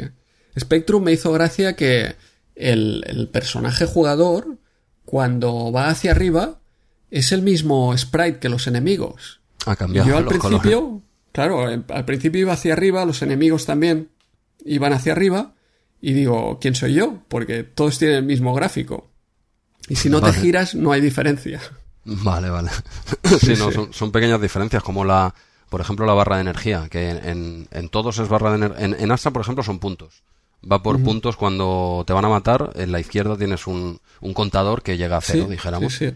Y en cambio en, en Commodore, si no recuerdo mal, mira, en Commodore, en Arcade y a ver si en Spectrum tiene una barra, una barrita de energía que al menos en Commodore está bien integrada porque está abajo, no molesta. ¿Vale? Está fuera como lo que hablábamos de que era el butragueño, que tenía abajo el Sí. menú y tal. Entonces no, no se mete en pantalla y no molesta. Pero por ejemplo en Spectrum, esa barra de energía está, a mí me molesta. Está puesta dentro de la zona de juego y hay veces Sí. que tapa, que tapa, es como curiosidad, ¿eh? Tampoco es que sea Sí. Pero no, no veo que no lo hayan integrado bien. En cambio, en Amstrad no existe esa barra y lo solucionan con puntos. menos, menos visual, pero oye, te enteras igual. ¿eh? Sí, a mí lo que me sucedió en Spectrum es al llegar a los primeros enemigos, esas cabezas, no podía golpearlas. No sé qué pasó, pero no, me cargué tres y las otras no había manera de golpearlas. Pero lo curioso es que tampoco me golpeaban a mí, ¿sabes? Como que no pasaran por mi plano, ni, ni me Pero te- dispararan ¿Te nunca. mi atravesaban o algo? ¿qué? No, no te atravesan, pero te te pasaban por ahí al lado, tú intentabas golpear y jamás le dabas. Ah, Y además tampoco eh, te daban. Bueno, no me puse en medio. Quizá me hubieran golpeado si me hubiera. Intentas esquivarlas, pero No, es que aunque claro. pasen cerca no te dan. Y yo intentaba golpearlas y no podía. ah, No sé. Curioso. Curioso Sí, en, sí. Amstrad, en Amstrad sí que sí que se pueden dar. y no- de hecho, no es un juego demasiado difícil, al menos. ¿eh? Yo, Ay, siguiendo, bueno, claro, más o menos, no me lo he acabado, ¿eh? Pero, pero como curiosidad, ¿sabes el mapita este que te sale, al menos en, en Amstrad sí que te sale un mapa a la izquierda, que Sí, en, en sí. Commodore no sale y en Spectrum, bueno, en Spectrum sí que sale, ¿vale? Un pequeño mapa a la izquierda que es como una casa de varios pisos y tal, Eh, yo he llegado al último piso, que son como cuatro o cinco fases, que pasas cuatro o cinco fases, y, y vuelve a empezar abajo, que es un bucle. Bueno, Este hombre vino del Vietnam y ha quedado tocado y, y vuelve a repetir el- la pesadilla, o qué, qué- qué coño pasa aquí. Sí, sí, no sé. Yo en arcade me parece que llegué como a la tercera planta o algo así. Pues, no sé, como curiosidad yo llegué a la quinta y no es el final del juego, porque te estoy hablando eh, 30 minutos, media horita, y se puede llegar, eh, más o menos, ¿eh? Algún salvado estado también lo he hecho, ¿eh? las, cosas, las cosas como son, pero en media horita llegas allí y, y vuelve a aparecer abajo. No sé si es que tienes que hacer varias pasadas o qué, pero bueno, es como, como curiosidad, no sé si es un bucle continuo o se acaba. Yo creo que era típico de volver. eh, Vuelta a empezar y- Sí, sí, sí. Y ya no está. te- juego sin fin. Eso lo he visto en Amstrad, ¿eh? desconozco si en Spectrum en Commodore eh, también pasa lo mismo en arcade, no, no lo sé. Yo te hablo del Amstrad, que es la que... Sí. La que ma- madre mía, con lo que yo sigo y aquí no tocando conti- madre mía, qué vergüenza. Es como te confundiste, en fin. qué vergüenza. Es que igual no estaba, igual si está en Amstrad me lo quedo, ¿eh? porque tenía más colorines, ¿sabes? El teclado y eso. Yo creo que por fuera era más bonito también. A ver, Pues- el MSX, no, hay que reconocer, ¿eh? Eh, MSX por fuera tenía su, su qué. Es precioso. Sí, sí. Y este era el que yo tenía al menos. Algún día colgaré una foto en el Twitter. Es así más grandote, buen tocho. Tenía incorporada la cinta, los dos cartuchos, el buen trasto, ¿sabes? Pesa un huevo. lo, tengo, lo tengo aquí y funciona. Bien, bien. Vale, eh, Pues, una, eh, una cosa, Andreu. sí, dime. Como hablando, mira, hablando de, de MSX, como curiosidad, eh, en MSX existió un, un Desolator también, Ah. ¿vale? Y es del año anterior, si no, si no me equivoco, de Gremlin Graphics, pero eh, es un es un shooter, o sea, es de Naver, ¿vale? Eh, un juego de, de marcianitos, de naves en, en lateral, dijeron, nada, o sea, es otro juego, pero se llama igual. Sí, sí. Sí, sí. Bueno, de hecho es que no sé tampoco por qué le cambiaron el nombre de, de recreativa de Kairos a, a Desolator, pero bueno. No lo sé. Pues en MSX un año antes eh, ya existía un, un Desolator, que es un juego de naves, ¿eh? un shoot 'em up ah, en lateral, y ya está. y digo, claro, yo la- de hecho el primero que intenté probar fue este, por supuesto. y, y lo veo, digo, esto no, esto no me cuadra con nada con la micromanía, digo, esto es otro juego. Y bueno, mirando un poquito, sí, sí, te das cuenta que en MSX no estaba. Y tenían, bueno, estaba, estaba esto. Es otro juego, no es malo, ¿eh? Pero es que no, no tiene, no tiene nada que ver. Sí, sí. Pero bueno, Muy bien. nada, como curiosidad. Muy bien. Toda esta información también quizá sería eh, interesante comentar también a los oyentes, ¿no? De- la sacamos normalmente de Moby Games. Sí. Esta web que gran base de datos. entras ahí el nombre del juego y te van saliendo todas las versiones, screenshots, incluso eh, cajas, portadas, cintas, un montón de información. Es, vaya, es una web eh, de las chulas para, para poder seguir esto, ¿no? Eh, Metes ahí Desolator. ¿Estaba en MSX o no Sí, estaba? exacto. Sí, sí, Eh, está, está es, solo hay un juego que no he encontrado en esa web de momento y ya llegaremos más adelante, porque eso tiene, eso tiene miga. Pero, pero sí, una, una, gran- una gran web de base de datos en inglés, eh, Movie Games. Pero bueno, los datos básicos los sacas. Yo tengo un inglés muy justo. Aquí este señor habla perfectamente inglés, pero yo no. Y- Bueno, y, bueno, ya, bueno. Y, y ya me... sí, hombre, si tú tienes máquina recreativa, hablas inglés, eres un partidazo. Ya verás cuando... ¿Cómo se llamaba el, el oyente que con el que cenaste? Dante 77. Dante 77 es un partidazo, no lo dejes escapar. Hazme caso. Ahí solo dio para una noche. Así te regala otra recreativa para hacer la competencia a tu mujer. Vaya. Hostia, entonces sí que le haría caso. Eh, Entonces cambias, ¿eh? Claro. Pues, eh, si te parece, pasamos siguiente página y tenemos en punto de mira Silent Shadow, un juego de Toposoft, un shoot 'em up, también con portada espectacular. Eh, no sé quién hizo la portada de este. No lo Em, sé. No lo sé, pero... De, de Aspiri no es, al menos, ¿no? No tiene el estilo... eh, creo que no es, pero ahora, mira, fallaría si lo dijera. No lo sé. pero No lo sé. es espectacular. Y el juego a mí me ha gustado también mucho. Estaba en Spectrum y Amstrad. Y bueno, no sé, yo así como shoot 'em up, eh, por lo menos en Amstrad tiene un scroll bastante suave. Es también un poco como Yo el que te- ahí, Andreu, discrepo un poco. No es, no es un scroll como otros juegos, pero no, no lo vi. No, no, ahora te hablo en serio, ¿eh? no, no lo vi Sí. muy suave. El, el de Amstrad, sin, sin ser malo, ni mucho menos, pero sí que me lo apunté aquí como scroll justito. Igual Porque me equivoco. ¿eh? quizá, vale, yo he probado en la versión de Spectrum el scroll es muy rápido, pero a mí me pareció demasiado rápido, no, no puedo controlarlo bien. Entonces el de Amstrad me parecía como más lento. Más jugable. Y entonces sí, me parecía así más jugable. También el avión es un poco más pequeño en, en Spectrum. Vi que la nave era demasiado grande y entonces la pantalla es muy pequeña. Sí, eso y la como que zona cuesta- de juego es muy pequeña. Cuesta, sí, Dime, dime. cuesta evitar los, los disparos Sí. siendo una nave tan grande. Bueno, y lo no- que sí que tienen las dos versiones, a pesar de que los, a mí los gráficos me gustan mucho, y la de Amstrad muy colorida, Sí, los sí. gráficos muy buenos, pero me, me parece que hay poco contraste, ¿no? Hay tantos colores, está tan, tan, todo tan colorido, que a veces cuesta distinguir entre la nave y el, y el resto de- del- del fondo, las naves enemigas. Sí, sí, a mí me lo, lo tengo aquí, lo tengo que decirlo, no, no es por meter baza, pero es que es verdad que, que cuesta. En Astra también me costó bastante diferenciar la, la nave de... Hay mucho, han querido meter mucho, en mi opinión, ¿vale? Sí, Eh, sí, sí. Y aparte la pantalla, aparte de que tienes un panel en la izquierda que ya reduce la zona de juego prácticamente a la mitad de la derecha, dijéramos. Sí. Aparte de eso, en Amstrad, la pantalla típico de Amstrad es todavía un poquito más reducida, ¿vale? En, en Spectrum y, bueno, el que he probado yo es MSX, pero es un port. Es- es Ujú. exactamente. Es un poco más grande, sigue siendo pequeña, eh, pero claro, ta- también tampoco se diferencia bien porque es que es monocromo. La- la- el panel de la izquierda es en color y la zona de juego es en monocromo, en blanco y negro prácticamente. Y también Sí. cuesta diferenciarlo, ¿eh?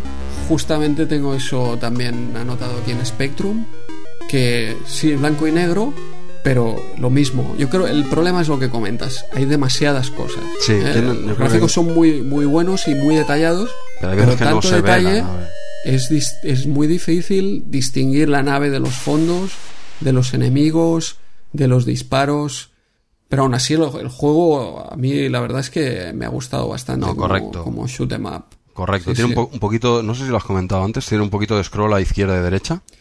Es lo que te iba a comentar un poco como eh, otro shoot 'em up de los que hablamos en el primer eh, programa, que es eso, te acercas al- a, a los lados y hace un poco de scroll, también muy suave hacia los lados. Sí, sí, el, el de los lados, por ejemplo, ya es más correcto, pero veo el que avanza Sí. a mí no me perdía un poquito, ¿sabes? Sin ser malo, ¿eh? Si fuese Sí. malo lo, lo diría, ¿eh? No tengo ningún problema. No, pero... Pero- el suave sobre todo es el lateral. Sí, el lateral no, bueno. no hay problema, pero el, el de avance, dijéramos, no me, no, no, no me acaba de convencer. Bueno, como también como información, en- entre la- el panel de información y la zona de juego hay una barrita que básicamente es el mapa, ¿vale? Te, te dice... eh, te dice cuánto te queda para llegar al final. Un mapa en vertical, una línea, y tú ves el- un avión, un icono de un avión conforme va, va avanzando. Y no sé si lo hemos comentado, pero bueno, básicamente tú lo que llevas aquí es un caza, y Sí. lo que tienes que es, es escoltar a un bombardero enorme que va detrás tuyo, entonces tienes que jugar un poco con, con eso, ¿no? El, el no avanzarte demasiado porque lo pierdes, se queda solo y lo matan, y tampoco irlo tan lento como que te, el propio bombardero te chafa, te mata.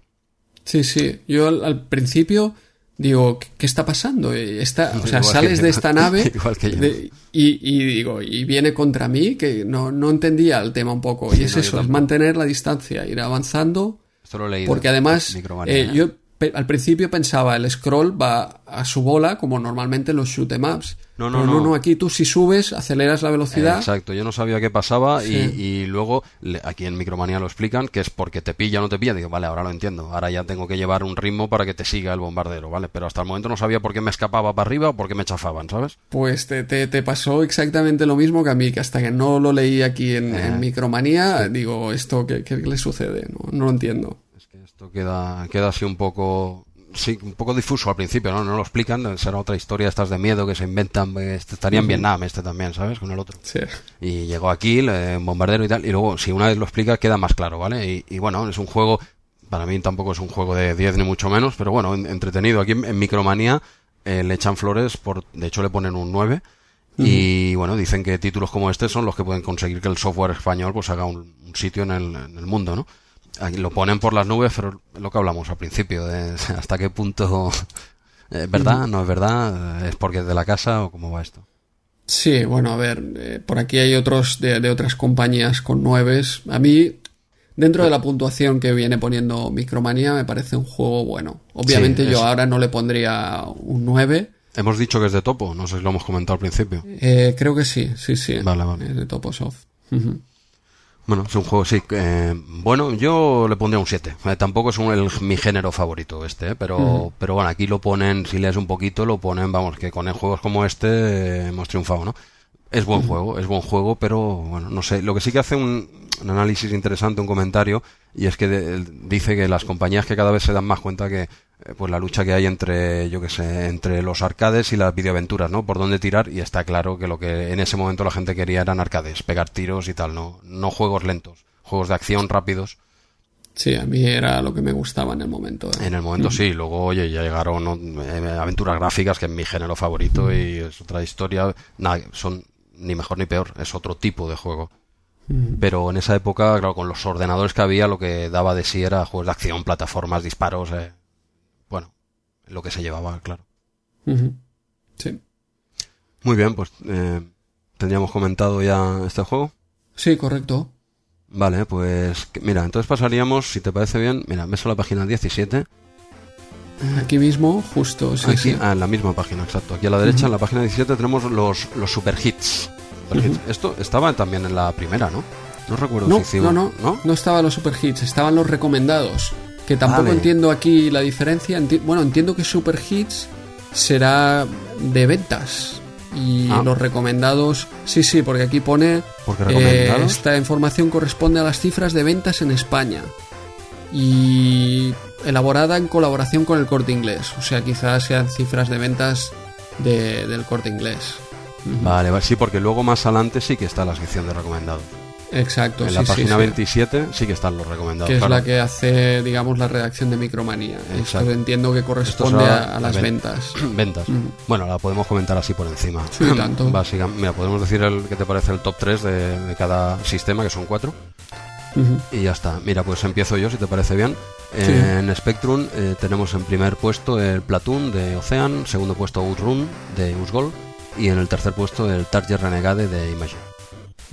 En Amstrad repite Platoon y Outrun, pero el Target Renegade pues queda más a- atrás Sí. y lo sustituye aquí Predator.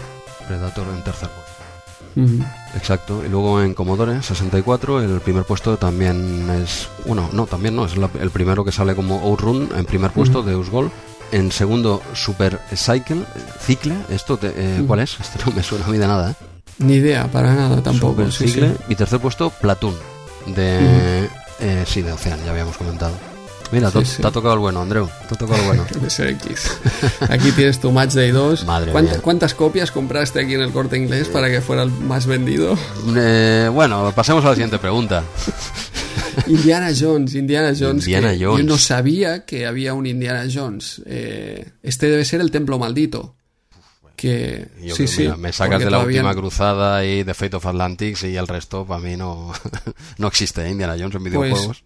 sí, sí, pero es curioso que eh, era una franquicia que nos interesaba a los niños, pero este juego no tenía ni idea que había un, No, no, no, eh, un Indiana Jones eh, y el Templo Maldito. Que lo he jugado y gracias a Dios a que no tenía ni idea de que existía tal juego. Porque si no, seguramente hubiera malgastado. Se tirado el dinero. ¿eh? Seguramente, sí, sí. No, pero ese primer puesto es que es normal, es que el Mazda fue un pelotazo. Es impresionante ese juego. Sí, sí. Y en tercero, pues California Games. Eh, bueno, yo creo que eh, están bien, ¿no? De todos los juegos que, Sí. que vemos aquí en el Super Hits, realmente fueron juegos que... Claro, es que aquí no, aquí son números, ¿sabes lo que te digo? Aquí es lo que se vendió. El, el otro es más subjetivo, ¿no? De la revista. Sí. Y te pueden sí. colar cositas, como ya veremos más adelante. Ahora, ahora veremos. Ahora sí, veremos, pero claro, estos son números, que es lo que, que, bueno, damos por hecho, ¿no? Hemos, yo creemos que son números, claro, super hits. Y, Creemos que son reales. sí, eh. Al menos en lo que a mí respecta en MSX, más que conforme con el- ese primer puesto de Mazda 2, que yo igual sigue todavía de hoy, ¿eh? Como primero, ¿eh? No sé. Seguro. En Amstrad estaba aquí el cuarto. Eh, En Amstrad del cuarto. Lo jugué Sí, mucho, sí. ¿eh? Lo jugué mucho en Amstrad, pero mucho, ¿eh? Porque no sé si lo comenté contigo Sí, un día o en el programa, pero vamos. el primer programa. En el programa, eh, era una tarde cada uno, ¿eh? MSX, Amstrad, hacíamos un, un vicio bueno. Y aquí en Amstrad está Grisor el número 10, eh, que Grisor es el Contra. En fuera, yo creo que en Europa se llamaba Grisor, fuera de Europa se llamaba Contra. La versión Amstrad impresionante. O sea, si las- el mes pasado hablábamos de Target Renegade, el mejor juego de Amstrad, para mí, Eh, Grisor puede ser el segundo, ¿eh? una conversión impresionante, unos gráficos buenísimos y una jugabilidad realmente buena. Hombre, quizá lo pone aquí, pues como lo que hablamos el mes pasado, ¿no? Que, que es décimo porque quizás acaba de salir hace poco, ¿no? Quizá el, Sí, el- el mes sí, que sí. viene a ver en qué puesto está. A ver, estos son, son ventas, que tampoco eh, tiene que ver con, con calidad, porque si te fijas, tenemos Platoon, película, Outrun, eh, una conversión arcade, Predator, película. ¿Tú has O sea, jugado al, es un poco al, lo que tiraba. al Platoon? ¿Lo, lo probaste? No, no he jugado ni Platoon ni, ni al Predator. Vale, yo el, Y el son Platoon, juegos que me parece. Me, me apetece probar. Pues sáltatelo. El Platoon me lo puedo saltar. te lo puedes ¿verdad? saltar. te lo puedes- Ahora saldrá alguien defendiéndolo a muerte, ¿eh? Ojo. Sí. Yo no lo, no lo probé en su día, lo he probado este mes por curiosidad. He puesto los, los primeros puestos de, de cada sistema, ¿no? Lo Run en Sí. Commodore, en, en tal. Y el, el Platoon, tanto en Spectrum como en Astra, perdón, pero a mí es que, no sé, no es, no le veo ningún sentido. Es difícil como él solo. Te tocan y mueres. Eh, tienes un mapeado que yo me, no lo entiendo. No, quiere decir que sea malo, quiero decir que yo no lo entiendo. Vas, típico vas a- de- hacia la derecha matándolo todo, pero luego tienes Sí. huecos o pasadizos abajo y arriba, ¿no? Entonces entras en diferentes eh, niveles, pero claro, tú siempre lo ves en 2D hacia la derecha y eso confunde, ¿vale? Sí. Eh, dices, ahora estoy abajo, pero lo sigo viendo en lateral y lo vi excesivamente difícil. Lo vi- claro, te estoy hablando, lo he probado ahora 30 años después, ¿eh? Sí. Quizá no es justo lo que digo, pero a mí lo vi a mí, un juego para mí muy malo. Bueno, comentabas también el Outrun aquí en Commodore que está Sí. en, primer, en primera posición. Sí. Y justo también en la página 23, pues viene en, en punto de mira de Atari, eh, viene analizada la versión Outrun de, de Atari. Mm, yo lo he probado y primero, ostras, el emulador de, de Atari ST es un infierno. Es un ¿eh? infierno.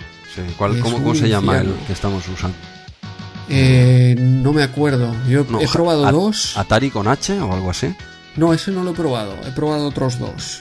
Eh, ahora no recuerdo, pero realmente Mira, bueno, ya de poner en marcha complicado. Y acabé jugando con ratón porque no pude. Con ratón, a los ROM. Sí, Ah. con ratón a otro. Fantástico. No pude definir el, el teclado, así que jugabilidad un poco no, no puedo No, claro, no decir mucho. No puedes juzgar si has jugado con ratón.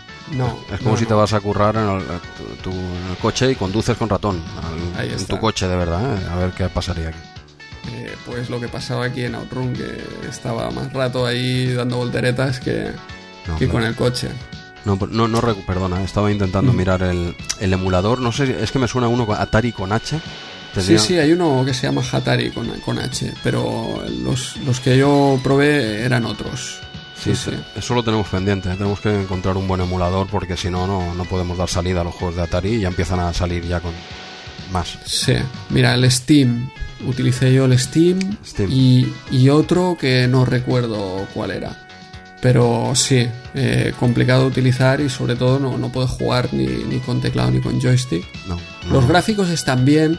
Lo que pasa es que ya, ya se ve también enseguida que yo creo que los 16 bits dan para más. O sea, no es. No es. O a mí no me pareció es casi a la un por, altura ¿no? de un 16 bits. Sí, casi sí, un es por uno a uno, ¿no? No, no, no. No es port uno. Yo esperaba algo así, o por lo menos nivel eh, Mega Drive. Al final. Sí, eh, que un Atari lo puede conseguir, ¿eh? Claro, yo entendería que sí, pero no, no, no. Los gráficos no se acercan a la Mega Drive, la jugabilidad no se acerca a la Mega Drive, pero obviamente, claro, es, es muy superior a las versiones de 8 bits, que también estuve probando. Y la de Amstrad yo la recordaba mejor. Fue muy criticada en la época. Es, es cierto que es muy lento, pero mira, a mí no sé si es por nostalgia, la jugabilidad le noto que, que se deja jugar. A veces nos ciega, ¿eh? La- Sí, el, sí, el sí. sistema yo lo admito, ¿eh? Hay veces Es que... lento, es lento, pero los gráficos no. También los, lo recordaba mejor, ¿eh? Lo he puesto y no, no estaba tan bien como lo recordaba. Que, que tiene mejores gráficos en, como- en Commodore 64 está muy bien, ¿eh? Al menos da el pego, ¿eh? Pero, ¿y no te ha parecido? A mí me- es una versión que me parece muy, muy curiosa porque eh, la, la carretera y los coches contrarios ¿Sí? me parecen gráficos como de Atari 2600.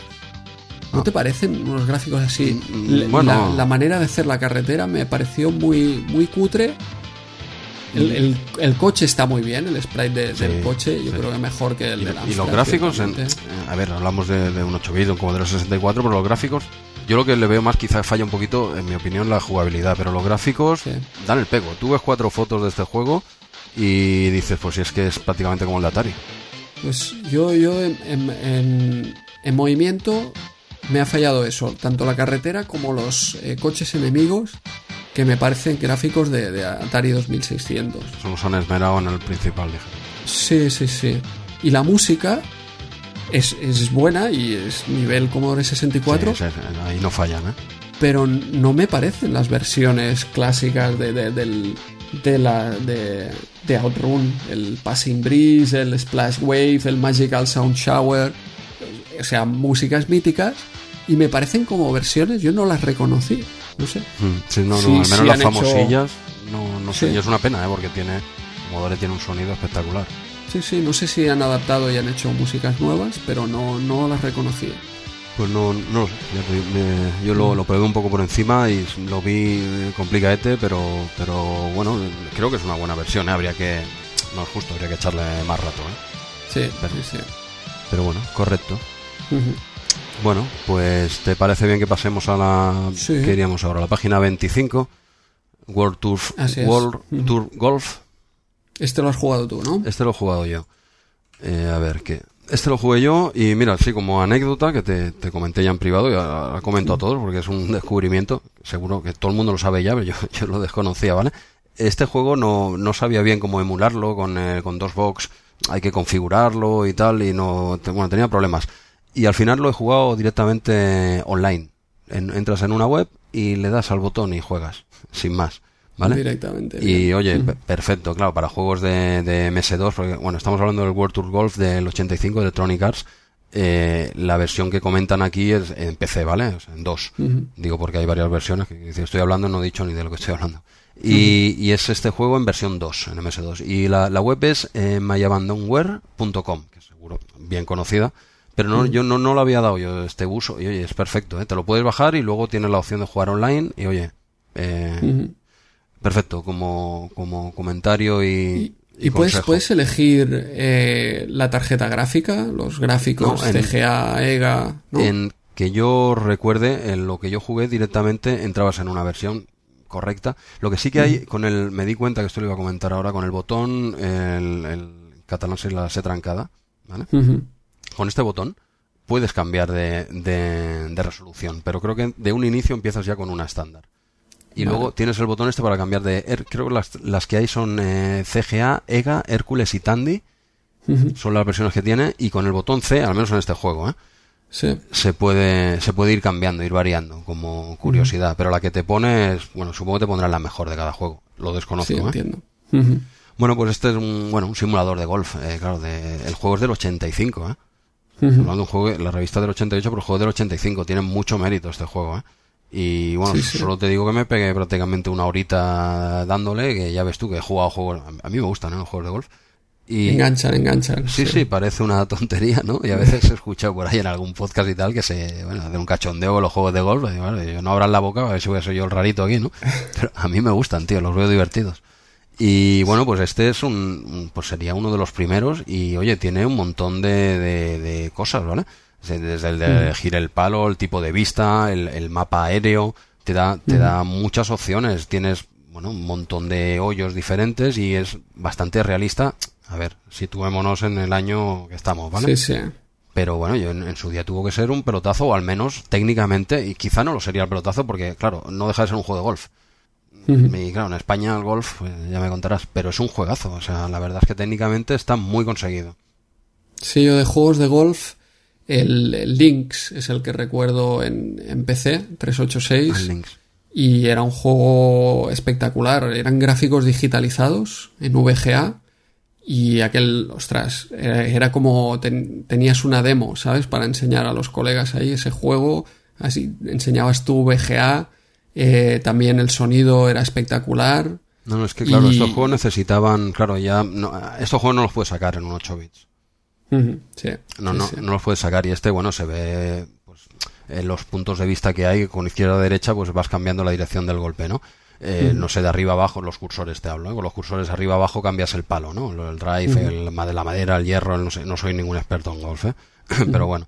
Eh, con el, por ejemplo, le das al espacio y te hace, ves un círculo en el mapa aéreo que va muy bien. Ah, si no fuese por ese círculo, yo no conozco los, los palos, ¿no? Y ves un círculo de la longitud, ¿no? Que llegaría el, el, golpe, ¿no? Y luego tiene también una opción que es, por ejemplo, con los botones del 1 al 5, eh, ya te hace un tiro, lo hace más fácil. O sea, si tú le das al, al 1, tira potencia 1, porque no lo he dicho, pero tiras lo típico que tienes un circulito a la derecha, que le, das una vez, sube la potencia y luego eh, le das primero potencia y luego le vuelves a dar para pararlo en el medio y tal y cual, ¿no? Eh, si lo haces de forma manual, puedes tirar más fuerte y con efecto. Pero tienes que saber, si no te quieres complicar la vida, pues tienes los botones del 1 al 5 que lo que hacen es tirar recto, no hay efecto, y no muy y, al tope de fuerza, pero no en la extra fuerza, que eso solo se consigue manualmente. Y bueno, para empezar está bien, ir tirando, pero cuando vas jugando un poco, eh, ya no usas el 1 al 5, ya lo haces manual, pero al principio va muy bien, porque tú quieres la fuerza a la mitad, tiras con un 2, un 3, ¿sabes? Con el palo que quieras y así vas avanzando. Y luego ya pasas a un tiro más manual. Y bueno, sonido ninguno, tiene un ruido. cuando pillas un palo hace un, un, sonido FX y ya está. El Viper. El, el Viper, pero no tiene nada, ¿eh? no tiene ningún tipo de sonido, solo al cambiar de palo y, al darle el golpe, ¿eh? o sea, no, no, tiene nada. Pero bueno, en resumen, que es eh, un juego, eh, a mí me ha gustado, ¿vale? Lo he jugado muy fácil a través de esta web online y para la época yo creo que técnicamente tuvo que ser la bomba, porque esto y salió, recordemos, el 85, no el 88. Y bueno, a mí me ha parecido más que correcto, pero claro, es porque a mí me van estos juegos un poco. Sí, sí, pues habrá que probarlo ahí en My Abandonware. Lo recomiendo. Y al lado justo tenemos Squash, que fíjate que aquí dice eh, título Squash, pero el nombre del juego este realmente es Jonah Barrington's Squash y justo en la foto, fíjate arriba en la foto, sale, sale el nombre. Era un señor con bigote de estos que... Bueno, sigue, sigue, perdón. Ahí está. Estaba de moda. Nunca ha pasado de moda el bigote, ¿eh? Eso le dije.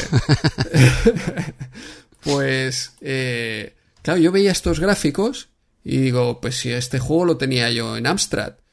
Y lo tenía en un pack que era el pack Game Set and Match que venían un montón de juegos de deportes, también Match Point de, tenis. Este, vamos, ni primera noticia. ¿eh?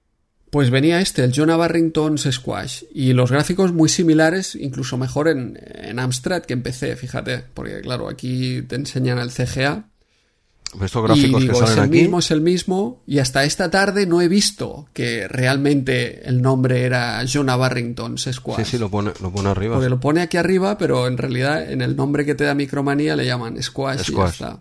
sí, sí. Este lo has probado tú, pero al final que lo has, probado en, en MSD. No.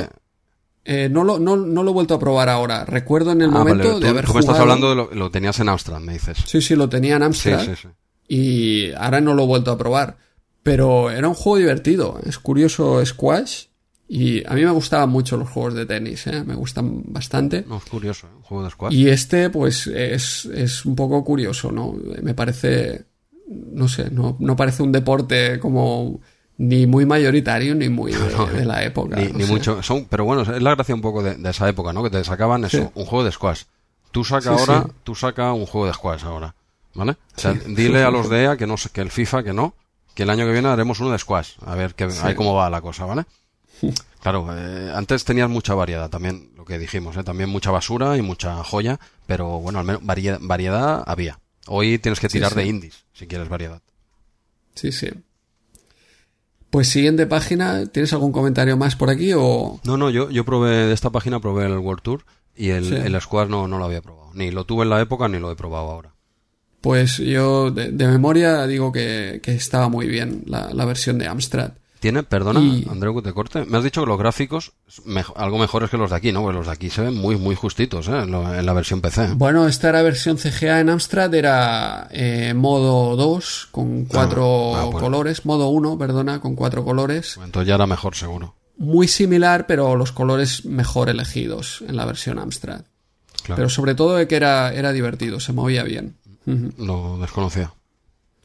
Y en la siguiente página tenemos el Kubert, también un clásico de recreativa, aquí analizado en versión MSX, que es una versión a mi bola, ¿sabes? Yo to- todavía no entendía ni cómo funcionaba.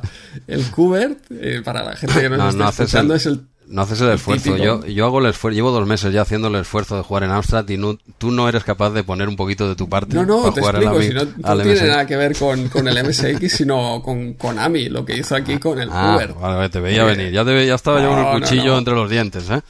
No, y de hecho el juego está, está muy bien, ¿eh? Ah, vale, lo que vale. pasa es que Vale. no es lo que esperas, no es el Qbert, No, no, no es el. Y tampoco, también, ahora te explico, que cuesta de jugar. El Qbert es el, clas- el típico aquel que había como eh, muchos cuadritos, muchos cubos así tridimensionales. Sí, Y tu personaje tenía que ir saltando y conforme los pisaba, pues cambiaban de color y tenías que pintar todos de- del mismo color, digamos, pasar por todos. Pero solo, solo, claro, es que en MSX lo, lo giras y tal, hay- pero allí en, en arcadera solo pasar por encima y cambiaba de color.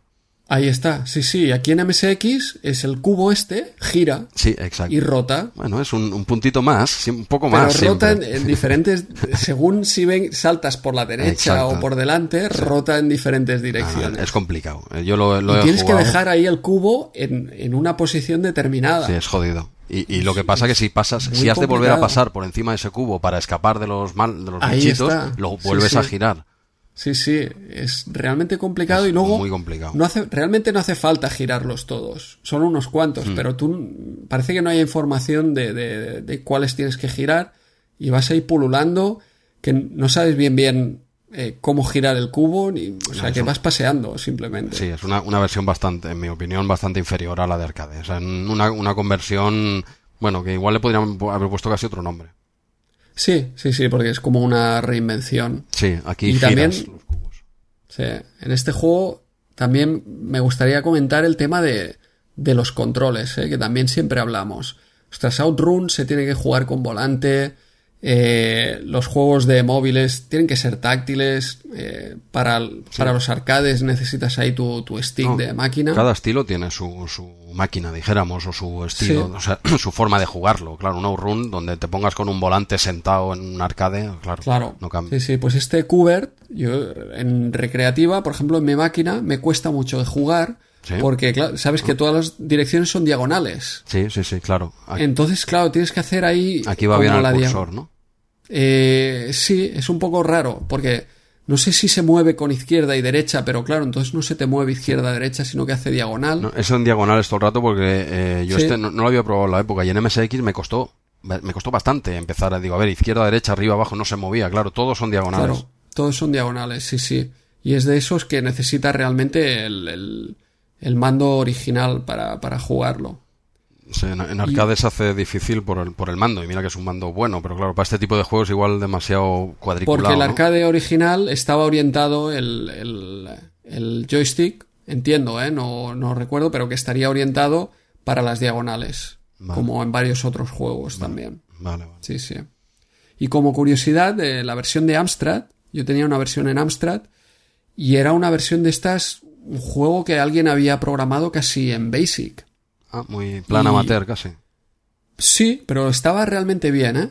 Y claro, como estaba ahí en Basic, pues yo lo que hacía era, pues le daba ahí el escape, salía meter mano eh y metía mano ahí. Y a mí me resultó curioso porque a mí cuando me llegó eh, ponía programa, programado por eh, no sé qué Kennedy, John Kennedy John o... Y yo flipaba, digo, este, hostia, este programa, aparte de ser presidente de los Estados Unidos, programaba juegos. que ma- hasta un Vietnam también es una bestia Sí, yo- este, este hombre es una bestia Yo flipaba. Pero bueno, lo que hacía era cambiar esa línea de código y poner, poner programado por Andreu. Venga, ahí, Venga. ahí. que hay Y que- lo enviaba, entonces le hacía la copia a los amigos. ¿eh? O sea venga, igual al- probar este juego. A ver si te imaginas que se haya dumpeado alguno de estos, alguna ROM que corre por ahí con tu nombre, ahí falso tú completamente. No, esto era en Amstrad, si no, hostia, estaría bien ahí preservarlo. Sí, ¿no? Alguno digo, hostia, me baja una ROM que sales tú programándolo ¿eh? cuando tenías ahí, vamos, 11 años. Nada, ni, ni puta idea. Yo sabía Basic y cambiaba esa línea de código y a la. A vacilar. Habla- hablando de Basic, un día, un día te explicaré por aquí un, un invento que hice de intentar hacer un juego de fútbol simulando más de 2 en Basic. En Basic. En Ba- eh, se movía, ¿eh? Aquello.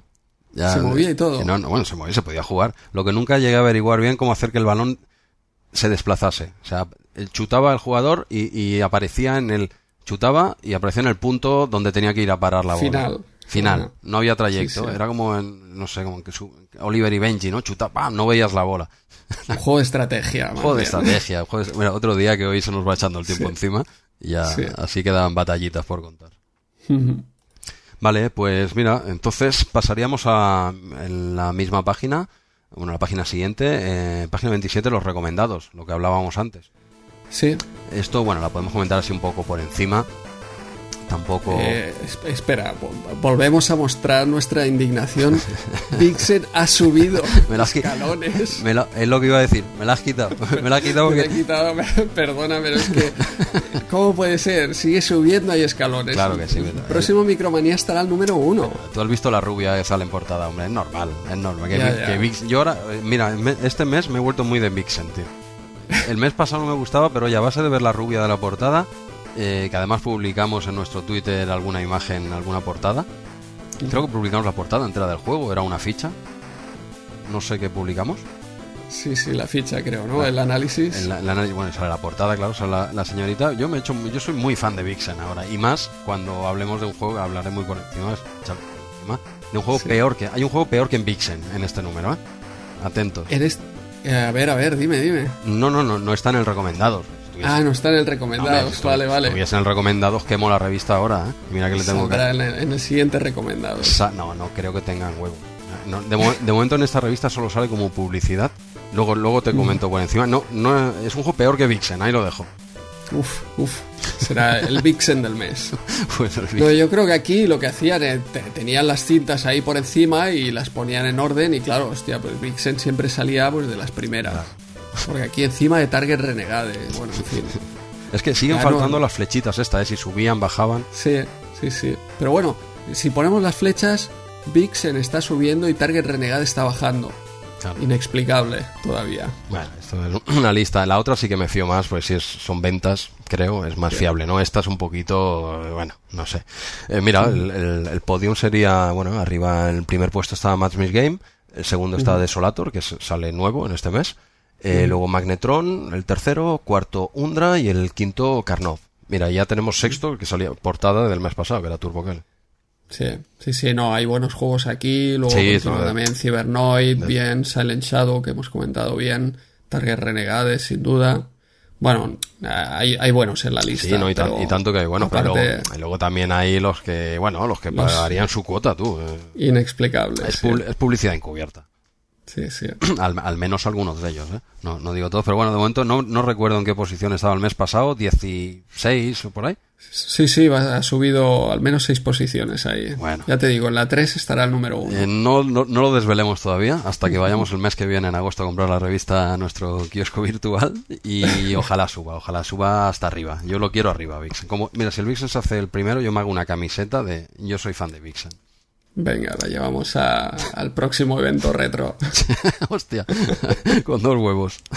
bueno, a ver, a ver, eh, ya veremos en agosto por dónde para Vixen, pero bueno, el, hoy el top son grandes juegos, ¿eh? el Mad Maze, Desolator, Magnetron, sí, es, bueno, está, es correcto, así comentarlo por encima.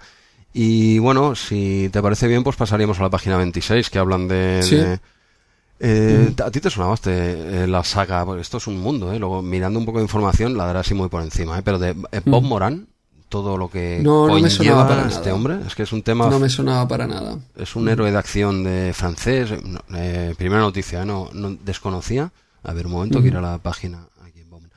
Eh, bueno, mira, así por encima. ¿eh? Es eh, bueno, el ídolo, ídolo pub de una generación. De, bueno, en la que yo no me enteré de nada, pero bueno. De franceses. De, fran- se de una generación de franceses, sí. Eh, un aventurero, eh, dice uno de los aventureros más leídos del noveno arte. Bueno, ahí queda, ¿vale? Yo, Mm. no, yo no lo conocía. Es creado en 1950, eso es el personaje, no hablamos del juego. El juego está basado, Mm. evidentemente. Creado en el 1950 por Henry Bernes. ¿No lo conocía este señor? Mm, Para nada. Para nada, creo a este hombre y se, se debió forrar, ¿eh? Porque si luego ves todo lo que han sacado. Y bueno, aquí pone que ha vivido más de 200 aventuras. Te digo así, por encima rápido, ¿eh? Mira, de este hombre hay 12 libros, que del 57 al 67, claro, te hablo de hace mucho tiempo, ¿eh? Más de 80 Ujú. cómics, de los años 50 a los años 80 prácticamente. 215 novelas gráficas, hay una película, una serie de televisión. ¿Vale? Hasta hay, Wow. hasta hay una canción del año 82 de un grupo que, que se hizo famoso con esta canción que se llama Indochine.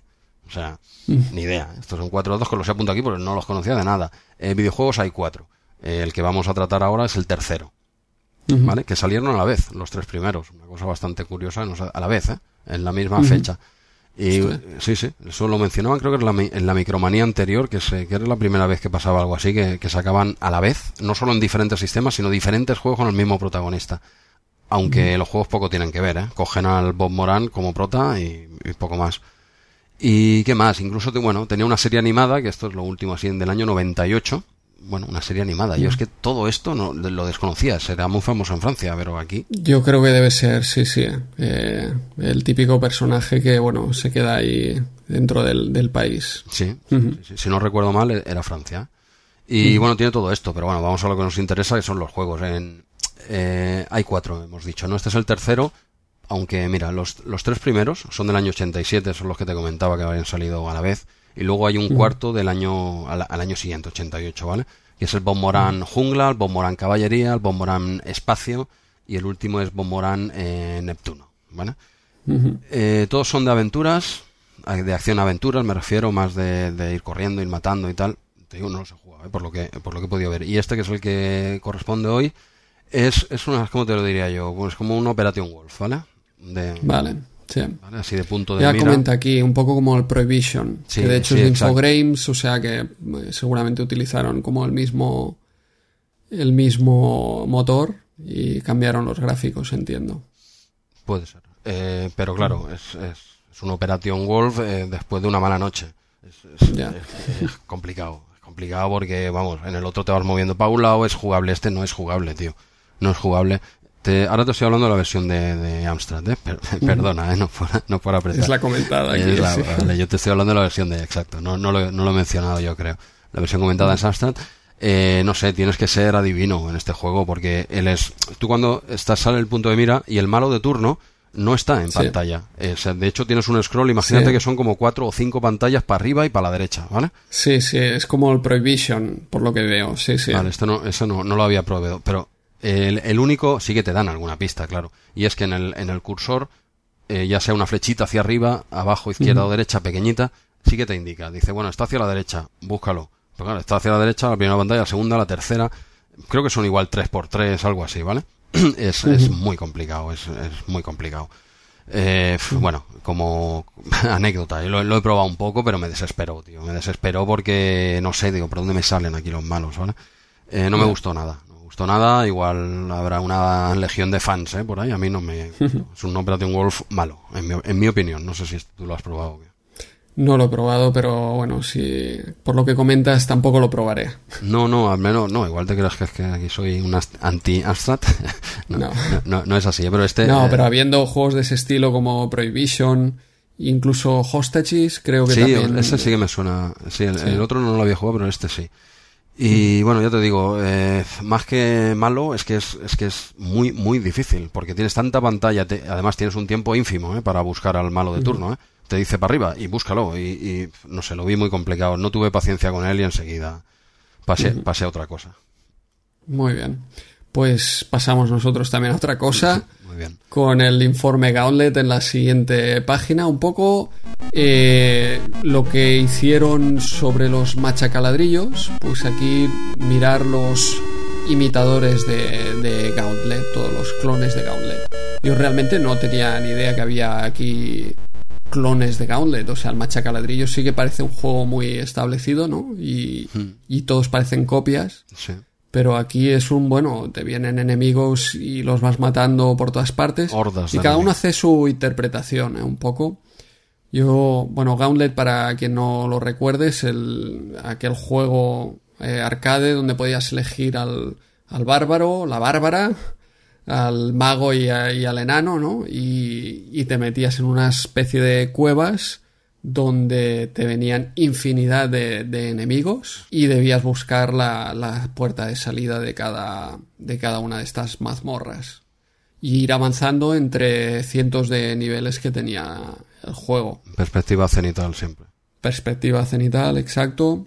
Y cada, cada personaje que escogías pues tenía un arma diferente, pero al final era, el juego es el mismo, es lanzar eh, o bien flechas, o bien eh, espadas, o, o en- hechizos, o dependiendo del personaje que elijas, para acabar con todos los enemigos. Yo, a mí, era un juego que me gustaba bastante. Y ahora he vuelto a probar todas las versiones. He probado todas. Eh, sí, sí, he probado Bueno, eh, unas cuantas, Commodore, porque- Amstrad Spectrum y Arcade. Vale, porque Sí, sí. creo que, bueno, en la página hemos hablado antes que salían unas 20 versiones, ¿puede ser? Eh, pues eh, no, no lo he mirado Mira. ahí. Yo, las que he probado son las de 8 bits y arcade. Es cierto que, que estaba en Atari también, supongo que estaría en Amiga, pero he probado Commodore, Amstrad Spectrum y he vuelto a probar también el arcade. Vale, sí. ¿Quieres comentar? Sí, comentaría básicamente el Gauntlet porque el resto ya veremos que, que se pasarán rápido. Eh, nuevamente para mí la mejor versión Amstrad. Tiene muy buenos gráficos. El scroll es bastante también decente. el juego se mueve bien, se mueve rápido. Y un montón de enemigos en pantalla.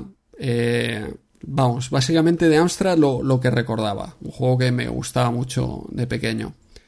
Y en Commodore, pues los gráficos son para mí peor que, que en CPC, pero sobre todo lo peor de la versión Commodore es el movimiento de los enemigos. Se mueven muy bruscamente, ¿sabes? No, no van suaves, van como a saltos. Ah. Eh, y eso eh, empeora bastante el juego y sobre todo la jugabilidad.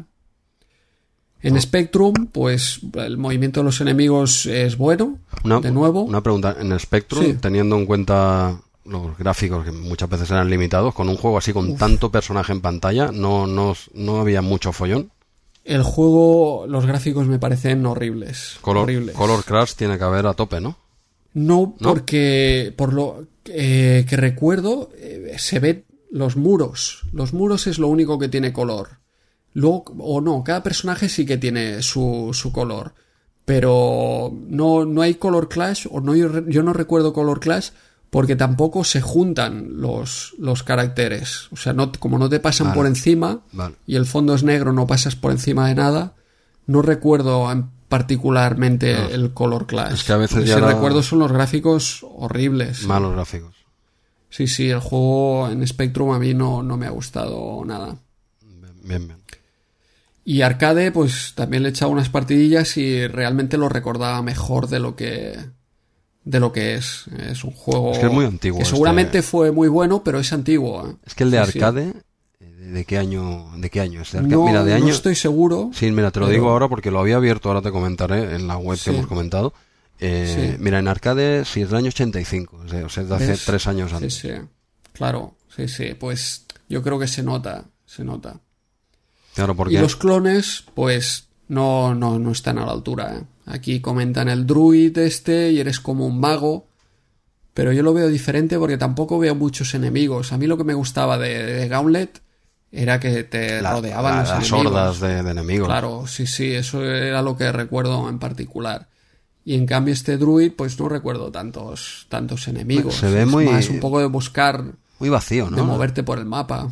Dime. Muy vacío, ¿no? Lo veo por la imagen que muestra Micromanía. Sí, no, no hay, no hay muchos enemigos. Me parece más de, de como de laberinto, ¿no? De buscarte tu salida ahí de- del laberinto.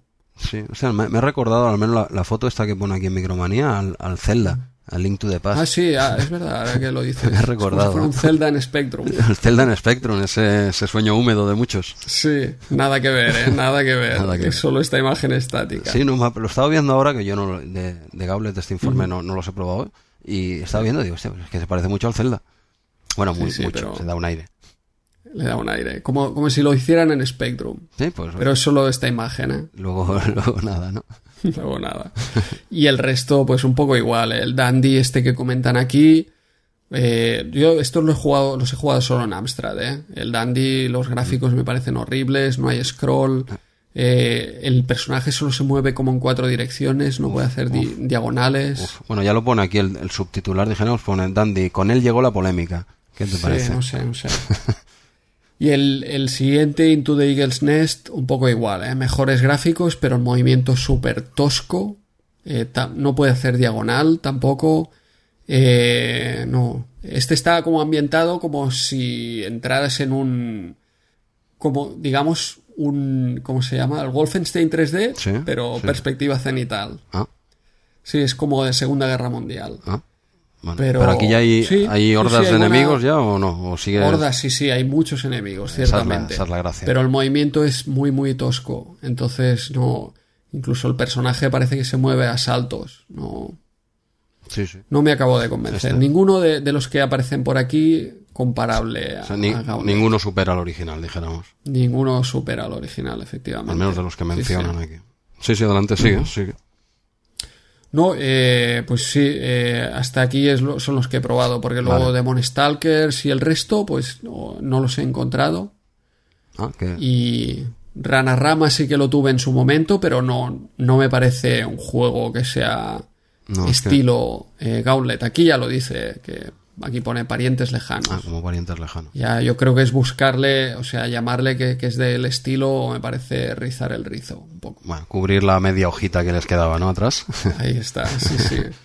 Oye, a ver si me traes otro juego. Sí. Bueno, no, no, yo conozco el Gauntlet como, hombre, cu- curiosidad, de- recuerdo mucho el Gauntlet, aparte del juego, las horas de enemigos, en MSX te hablo, ¿eh?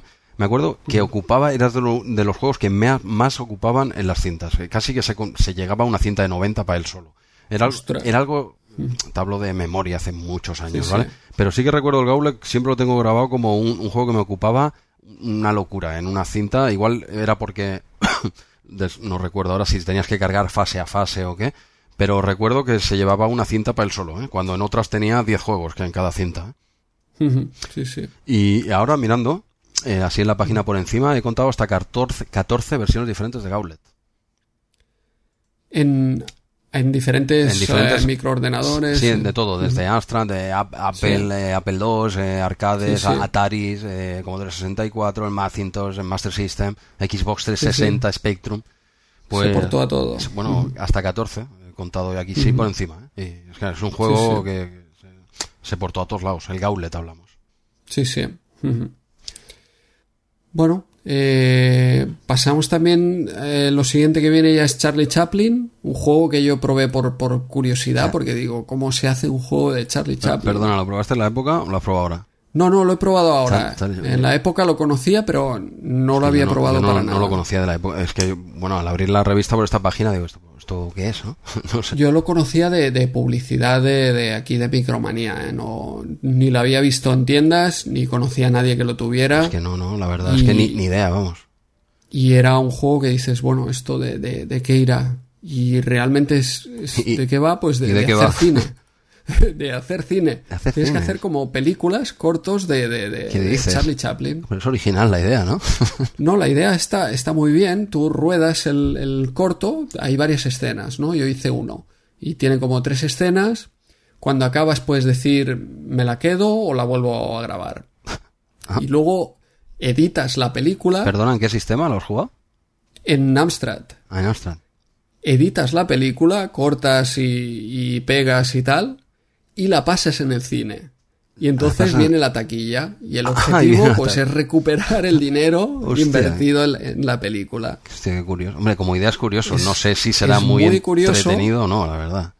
El problema que le he encontrado yo es saber qué hacer, ¿sabes? Eh, vale, tengo que hacer una película, pero porque te mueves, hay como dos personajes, hay eh, una chica y hay un, un- un policía, porque estás como en un, en un barco, y no sabes bien bien lo que tienes que hacer, porque puedes dar como un golpe, Pero tienes, el pero a ver, policía también te puede dar golpe. pero tienes como unos iconos para decirle muévete aquí, muévete allí, o, no, o lo no, mueves como un te mueves con el normal. teclado. Sí, sí. Y tienes el, el golpe para dar. Más raro, Que entonces entiendo yo que los golpes pues hacen gracia y, y dan taquilla. Que se no caiga al suelo y cosas así, ¿no? También. ¿no? Entiendo, yo es lo que intenté hacer. Y luego está la chica que también te tiene que dar un beso, se acerca, te da un beso. Hostia. Son cosas que solo no- podía ver en la época, de cosas así, ¿eh? Sí, no, no entendía bien qué es lo que tenía que hacer para, para aumentar la taquilla. Idea. Hice un par de películas y, y bueno, ahí se quedó. Es, es una curiosidad eh, extrema. Sí, sí, no, es que viéndolo aquí, y claro, aparte tampoco hablan nada prácticamente, porque en- el reportaje que se ve, se ve aquí unas tiras de cine, mucha fotito, pero poco Pues explican, son los cortos que puedes hacer. Los cortos que estos. puedes hacer. Sí, Sí, sí, si sí. la mitad de la página casi se la lleva lo que hemos comentado al principio, lo- la tira cómica esta que es recortable. Sí, sí, sí. dices, bueno, no, no, pero es curioso, no, no, la verdad es que me ha sorprendido por lo que me estabas explicando, digo, un juego... Muy, muy curioso, pero bueno, eh, bueno, ya lo has dicho todo. Con ese bueno, con ese bueno. no, es, no es un juego que si hubiera cogido en la época me hubiera gustado, ciertamente. pero como, como curiosidad, es curioso, ¿eh? Al menos eh, eso sí, que ahí hay que darle su mérito. Aquí en originalidad le tendrían que poner aquí un, no, 10. No está puntuado, ¿no? No, no, porque de hecho no hay ni análisis ni nada. Te explica los cortos y ahí está. Y ahí lo tienes y espabilate. Sí, sí, sí. Bueno, no, al, mira, al menos por la idea yo lo salvaba de la quema, ¿eh? Vale. al menos por decir, oye, han intentado algo diferente. Puede salir mal o bien, pero han probado, ¿sabes? Sí, sí. Bueno, pues si estás de, comentar el chat sí, Chaplin. Puedes tirar. Vale, pues mira, ahora en las páginas 39, mira, aquí lo, tenía apuntado por aquí, las páginas 39, 43, 48 hablan de, eh, más extensamente del Matrix Games, de Karnov y de Jundra. ¿vale? Eh, de hecho, eh, sale, mira, del Marmix Game sale un, un, exportada y luego sale un reportaje con mapas. De esto te hablo en esta micromanía, en la 2. Del Karnov, en la página 43, 46, hacen un reportaje extenso. Y de Lundra, pues igual, ¿eh? cogen tres páginas, hacen un reportaje y con mapas incluido, ¿vale? Eh, estos juegos no los vamos a comentar ahora en profundidad, porque ya los comentamos en el episodio anterior, que era porque salían ya en Micromanía 1. El Malmir Game era una doble publicidad que tú y yo comentamos, también se, había un punto de mira que comentaban la versión de Spectrum, esto te hablo en la Micromanía 1, que es la que hablamos el mes pasado. Y bueno, el Carnot pues eh, hacían un punto de mira, versión comentada de, de Spectrum, ¿no? Y el Undra, bueno, hacían también punto de mira, versión comentada de Spectrum y ya está. Y nosotros ya los comentamos por encima el mes pasado y aunque en este número se tratan en más profundidad, eh, nosotros ya los comentamos en el episodio anterior, por lo tanto no, no nos vamos a repetir, solo decir que, que, bueno, tenéis más información del juego en esta micromanía que en la anterior, que era como un anticipo, dijéramos. Pero bueno, era simplemente esta pequeña anotación y, y si quieres paso ya a lo gordo del podcast de este mes, a lo más fuerte. Venga, venga, el Vixen del mes. Yo creo que ya podríamos cambiar el nombre directamente a esta sección y llamarla el, el Atrog del mes. Atrog. Cambiamos. Bueno, piensa que, que no, eh, Vixen por lo menos sale en los recomendados. A Troc no, no se atreven a ponerlo. No, sale en los recomendados, no sale en Movie Games. No, este, este, juego, de, este juego de dónde ha salido, entre tú, ahora que no nos escucha nadie, ¿de dónde ha salido esto? Mira, mira, Zafiro Software Division. Estos hicieron, creo, el juego de los inhumanos. Qué, broma es esta, tío? Había un juego de los inhumanos. De los inhumanos. Creo que lo hicieron ellos. Espera, mira la página. Que, es que no quiero ni abrir la página porque me da hasta miedo, tío. Bueno, eh, vamos, vamos por faena. La página 47 es una página de publicidad, ¿vale? No, no hacen un análisis, no es una página, página completa ¿eh? de publicidad de este juego de Atrog. Es un, es un dibujo a toda pantalla en el que solo se ve muy pequeñito, muy pequeñito, porque no se han atrevido más, muy pequeñito dos capturas de pantalla, ¿vale? Pero están ahí. O sea, es un, esto como tú recortas esta página, quitas eso, eh, las dos pantallitas y es un póster de un señor aquí con un tío así cachas y tal, y ya está, de un un luchador o como quieras llamarlo de, la Edad Media o algo así, ¿vale? Eh, estamos hablando de un beat'em eh, lamentable, lamentable, tú, no sé si lo has llegado a probar tú. Eh, lo, lo miré en YouTube por recomendación tuya. Suficiente, no, te dije, sí, es verdad que te dije, digo, no te hagas daño, te lo, te lo dije a ti, se lo digo al resto de los oyentes, no os hagáis daño, ponerlo en YouTube, ponerlo en YouTube, echáis, echáis unas risas, ¿vale? Y seguís, es un, es un beat'em ¿vale? O pretende serlo. Eh, bueno, en, en Astra, en Astra prácticamente es, amateur. O sea, es que tú ves los gráficos parecen hechos por un niño pequeño. Te, lo digo de verdad. Te lo digo de verdad. Tú buscas Atrog eh, con, eh, sin H, nada, Atrog acabado en G. Es que yo no lo conocía de nada este juego, ¿vale? Y además no solo información en esta web de referencia, pues dices, hostia. En Astra es, es, lamentable. La detección de colisiones es, es, es, nula. O sea, tú te pones delante y ahí no hay manera de que dar ni que te den. Es un poco al, random random. Hay veces te pones delante le da, otras veces no le da. Eh, un exceso de colorido, bueno, también típico de Astra, pero en este caso mal usado. O sea, mucho color, pero mal usado.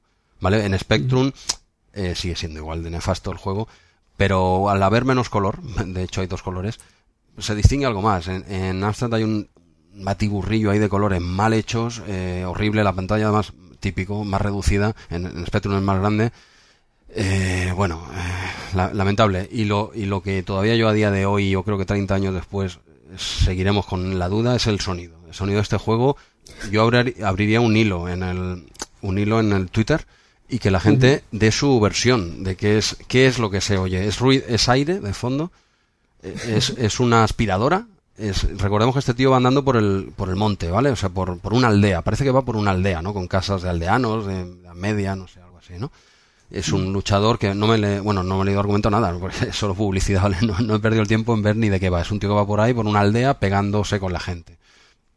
Y no sé, el sonido, no, de verdad que alguien nos escriba y nos lo explique, porque tú mismo lo pusiste en YouTube y me dijiste a mí, pero ¿qué se supone que es ese ruido? Es que, no sé, yo creo que, que es un bug, ¿eh? Eso Puede ser un bug como- directamente, ¿no? Yo creo que sí, yo creo que sí. Es algo que han pasado ahí al canal de sonido, pero que no, no tiene sentido. Yo creía que era el emulador, digo, yo algo está fallando, ¿no? Pero es raro, porque es el emulador que uso para todos los de Amstrad. digo, es raro, me va bien, ¿no? Este juego. Y creo que incluso bajé dos ROMs diferentes. Y bueno, y si se oye como un ruido, sí, o lo que tú dices puede ser un bug, o, o puede ser una broma de mal gusto de, de los señores que hicieron esto, tío, porque de verdad, eh, a los que nos escucháis, perder un minutito solo y ponerlo en YouTube, ¿vale? Es igual la versión Amstrad Spectrum y escuchar eso de fondo y decirnos algo. Pues estamos, no podemos dormir, es un ruido muy raro, es como una, es como una aspiradora, ¿no? Una cosa, y bueno, y ya está, es como, es un poco la, la anécdota, ¿vale? En, en Spectrum, eh, pues eso, tampoco es que mejore mucho la cosa, pero al haber menos batiburrillo de, de, de colores, en la pantalla un poquito más grande, parece que se puede, parece que se puede salvar un poco más, pero es- sigue siendo un juego muy, muy lamentable. ¿Vale? No tiene, no tiene, no tiene nada, no tiene nada. Simplemente es como curiosidad, lo vi un poco, digo, esto tengo que comentarlo en el podcast, porque en, en Micromanía, no sé si en algún punto eh, más adelante hablarán de este juego, quizás sí, ¿eh? No creo, no creo. De momento es publicidad. Lo veremos. Bueno, eso, para, eh, estamos viendo otras publicidades que son los media página y tal. Esto es a pantalla completa, ¿eh?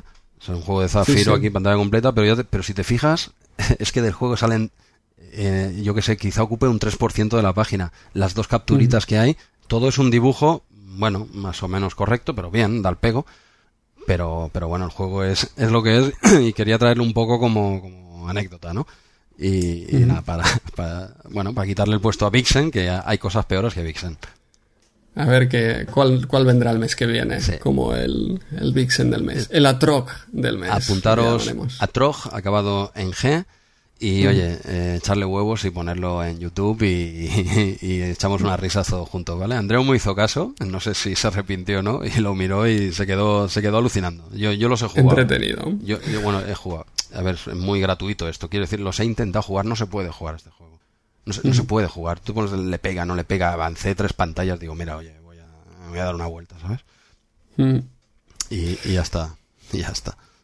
Muy bien. Pues eh, estamos aquí un poco justos de tiempo. eh, podemos saltar eh, ahora quizá un poco más rápido los siguientes juegos Sí, como Magnetron, que hay aquí un gran informe.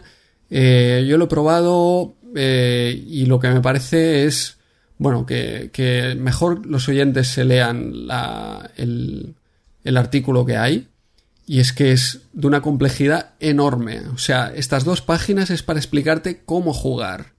Es un juego que, bueno, exacto, yo creo que es demasiado complicado. Me suelo ver el mapeado que tiene eh, así pseudo No, pero- 3D, es- ojo, ¿eh? No, los gráficos son muy buenos, ¿eh? No, no, digo, digo por el, eh, viendo el mapeado, ya ves que es un- Sí. tiene que ser complicado. No, no, no- Sí, pero si fuera a moverte por el mapeado, pero el sistema de luchas es un poco complicado. Luego tienes que apagar unos reactores y hay como varios modos de juego. Tienes que activar modos tú de juego, modo de lucha. No, es realmente complicado. Tan complicado que necesitas estas dos páginas de, de Micromanía para explicarte solo ¿Cómo, cómo jugar? cómo jugar. Y por, por lo demás el juego, la verdad es que los gráficos son espectaculares, la pantalla de carga de Commodore 64 es espectacular. Y viendo este mapeado, me- ya te digo que me entraban muchas ganas Sí, sí, de, es de que jugarlo. llama la atención, ¿eh? Sí, sí, sí. Pero es extraordinariamente complejo. O sea, tienes que meterte en él y, y dedicarte a ver cómo van las teclas, cuáles son los el método de combate, etcétera. No, Bueno, es eh, recordemos que es la segunda parte de, de Quazatron, ¿no? De, que es de dos años antes. Sí, es como un eh, isométrico Sí, eh, exacto. eh, futurista donde eres un, un robot que se mueve por estas estaciones y tienes que apagar unos reactores nucleares.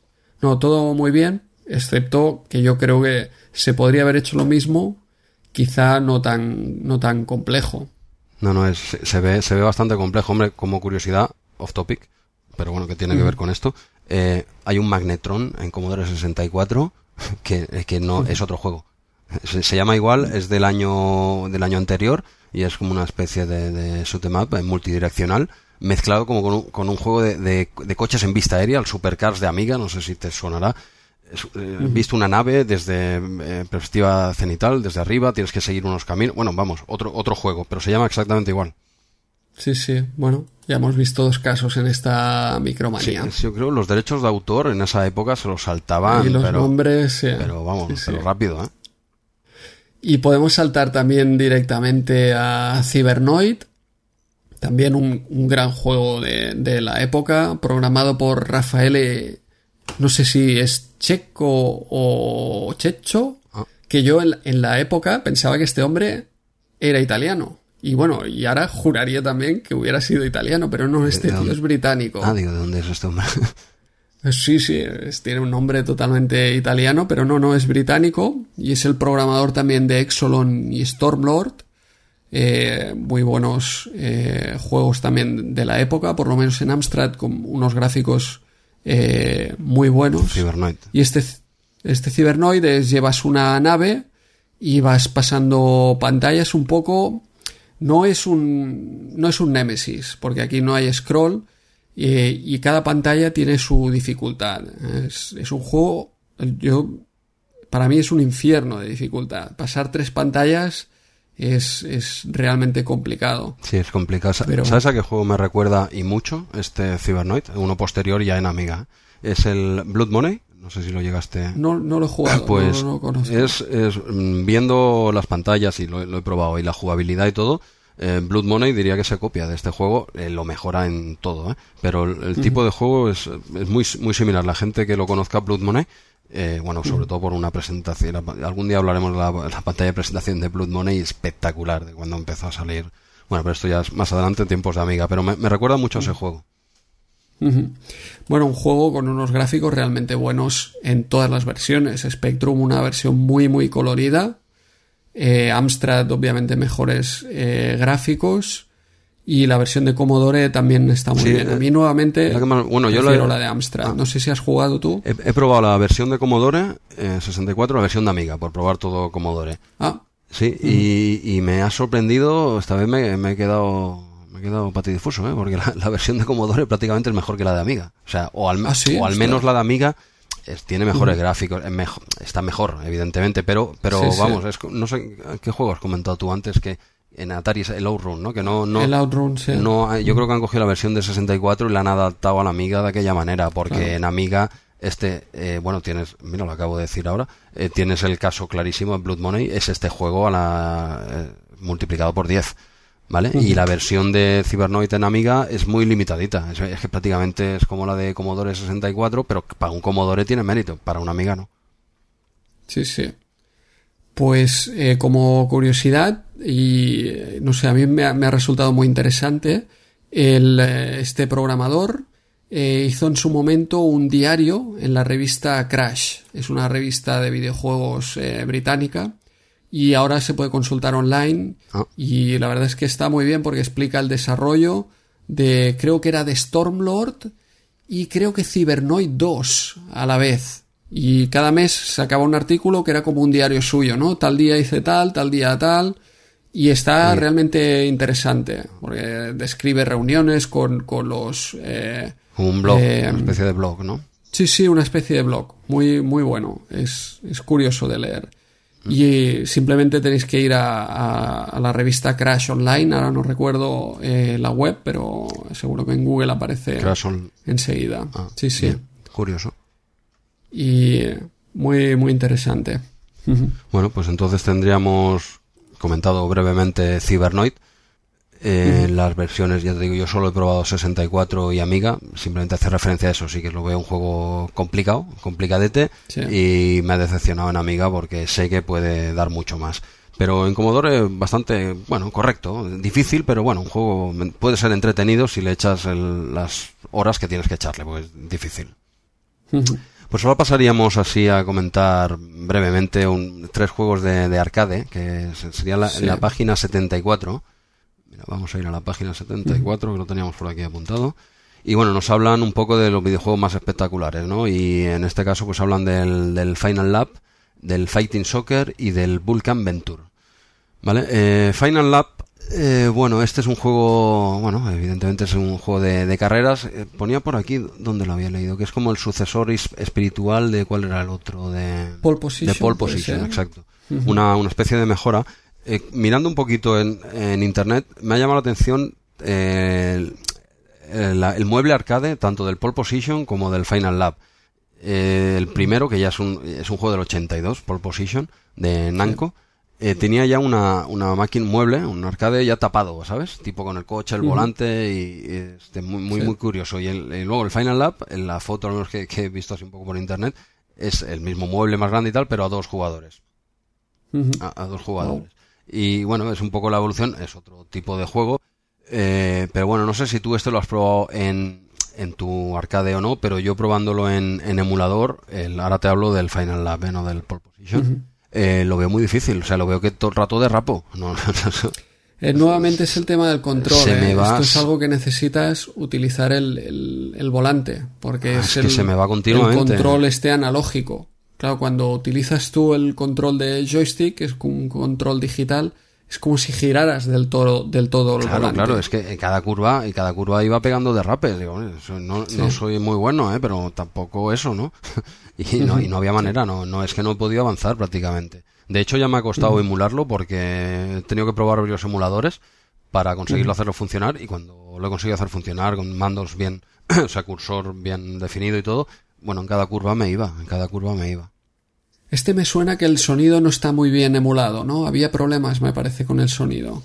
Eh, pues mira, referente al sonido no, no recuerdo ahora ningún fallo así me suena así de, memoria, ¿eh? de haberlo leído. Es que apenas tiene sonido, poco, aparte del motor, ¿eh? No sé, quizás sí es lo que dices, pero ya te digo que a mí me ha costado emularlo, he tenido que bajar diferentes ROMs. Quizás lo que tú estás diciendo ahora, ¿eh? que, que hayan problemas con el sonido. Que yo recuerdo el que he probado es poco más que el sonido del motor limitadito y poco he podido avanzar, porque ya te digo, en cada curva me iba, no, no había manera de, de, poder conducir, porque será el tema del volante y tal. Eh, no te lo puedo, no lo puedo analizar más porque no, no, no, podía seguir avanzando. Sí. bueno, el siguiente juego, eh, ¿quieres comentarlo? El Fighting Soccer. Eh, coméntalo tú, tú mismo, yo lo probé muy por encima. Sí, yo tampoco le, he echado mucho. El, Fighting Soccer que vendría a ser como un, un Tecam, ¿no? Un Tecam. Sí, bueno, venido a menos. Muy, muy venido, muy venido a menos. a ver, el, tenemos el, el Fighting Soccer, este es del 98. Y a ver, lo tiene. Uf, no, perdona, perdona, perdona, 88, 88. Es del 88. Está inspirado en el, en el Tekken World Cup, ¿eh? del 85. Sí. ¿Vale? Pero, mira, el otro era del 85 y era bastante mejor juego que este, Fighting Soccer, del 88. Eh, básicamente lo que, en mi opinión, creo que tú y aquí coincidimos, eh, el control, o sea, el control, la, más que el control, el chute de, del balón, eh, yo veo que es un invento muy raro el que han hecho ahí, porque eh, tú por un lado vas dirigiendo al jugador, entonces el jugador tiene como un círculo alrededor en el que hay una flecha, entonces tú puedes ir con el jugador en diagonal, o sea, hacia arriba, en vertical, pero si el indicador de chute o pase está hacia abajo, cuando le das, el tío va a chutar para abajo, ¿vale? Entonces, claro, te rompe, por un lado tienes que llevar al jugador y por otro el círculo a, dónde quieres pasar o chutar, porque son varios botones. Eh, bueno, eh, no sé, le quita la gracia, no, no puedo estar pendiente de, tanta cosa. Si yo voy hacia adelante y chuto, entiendo que voy hacia adelante hasta, hasta más DAI resolvía mejor eso poniendo una barra de potencia e incluso en negativo podías hacer tacones, pero lo veías visualmente. Aquí también lo ves, eh, ojo. Pero yo lo veo, habrá pues también mucha gente que le guste y seguramente yo no, no le he dedicado el tiempo que merece para aprender, pero yo no, no supe jugar porque era, eh, me es muy complicado. Me es muy complicado ir con el jugador por un lado y con los pases por otro. Es casi jugar a dos manos. A mí me parece de ese tipo de experimentos que dices, ah, podría estar bien hacerlo así, pero que enseguida se deberían haber dado cuenta de que así no, pues no funciona, el experimento no va bien. No, no. Y, eh, no hay manera. Volver a, la manera clásica, yo creo. Sí, es, es una especie de, sí, de copia del Tecan vista aérea, dijéramos, eh, ese ju- no sé el mueble, no, no lo sé. Si era del mismo estilo que, que era como una mesa, ¿sabes? Y jugaba un jugador enfrente del otro Sí. con la mesa no sé, eh, plana.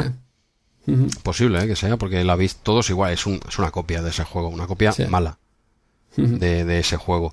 Y bueno, mm, lo vi, lo vi muy...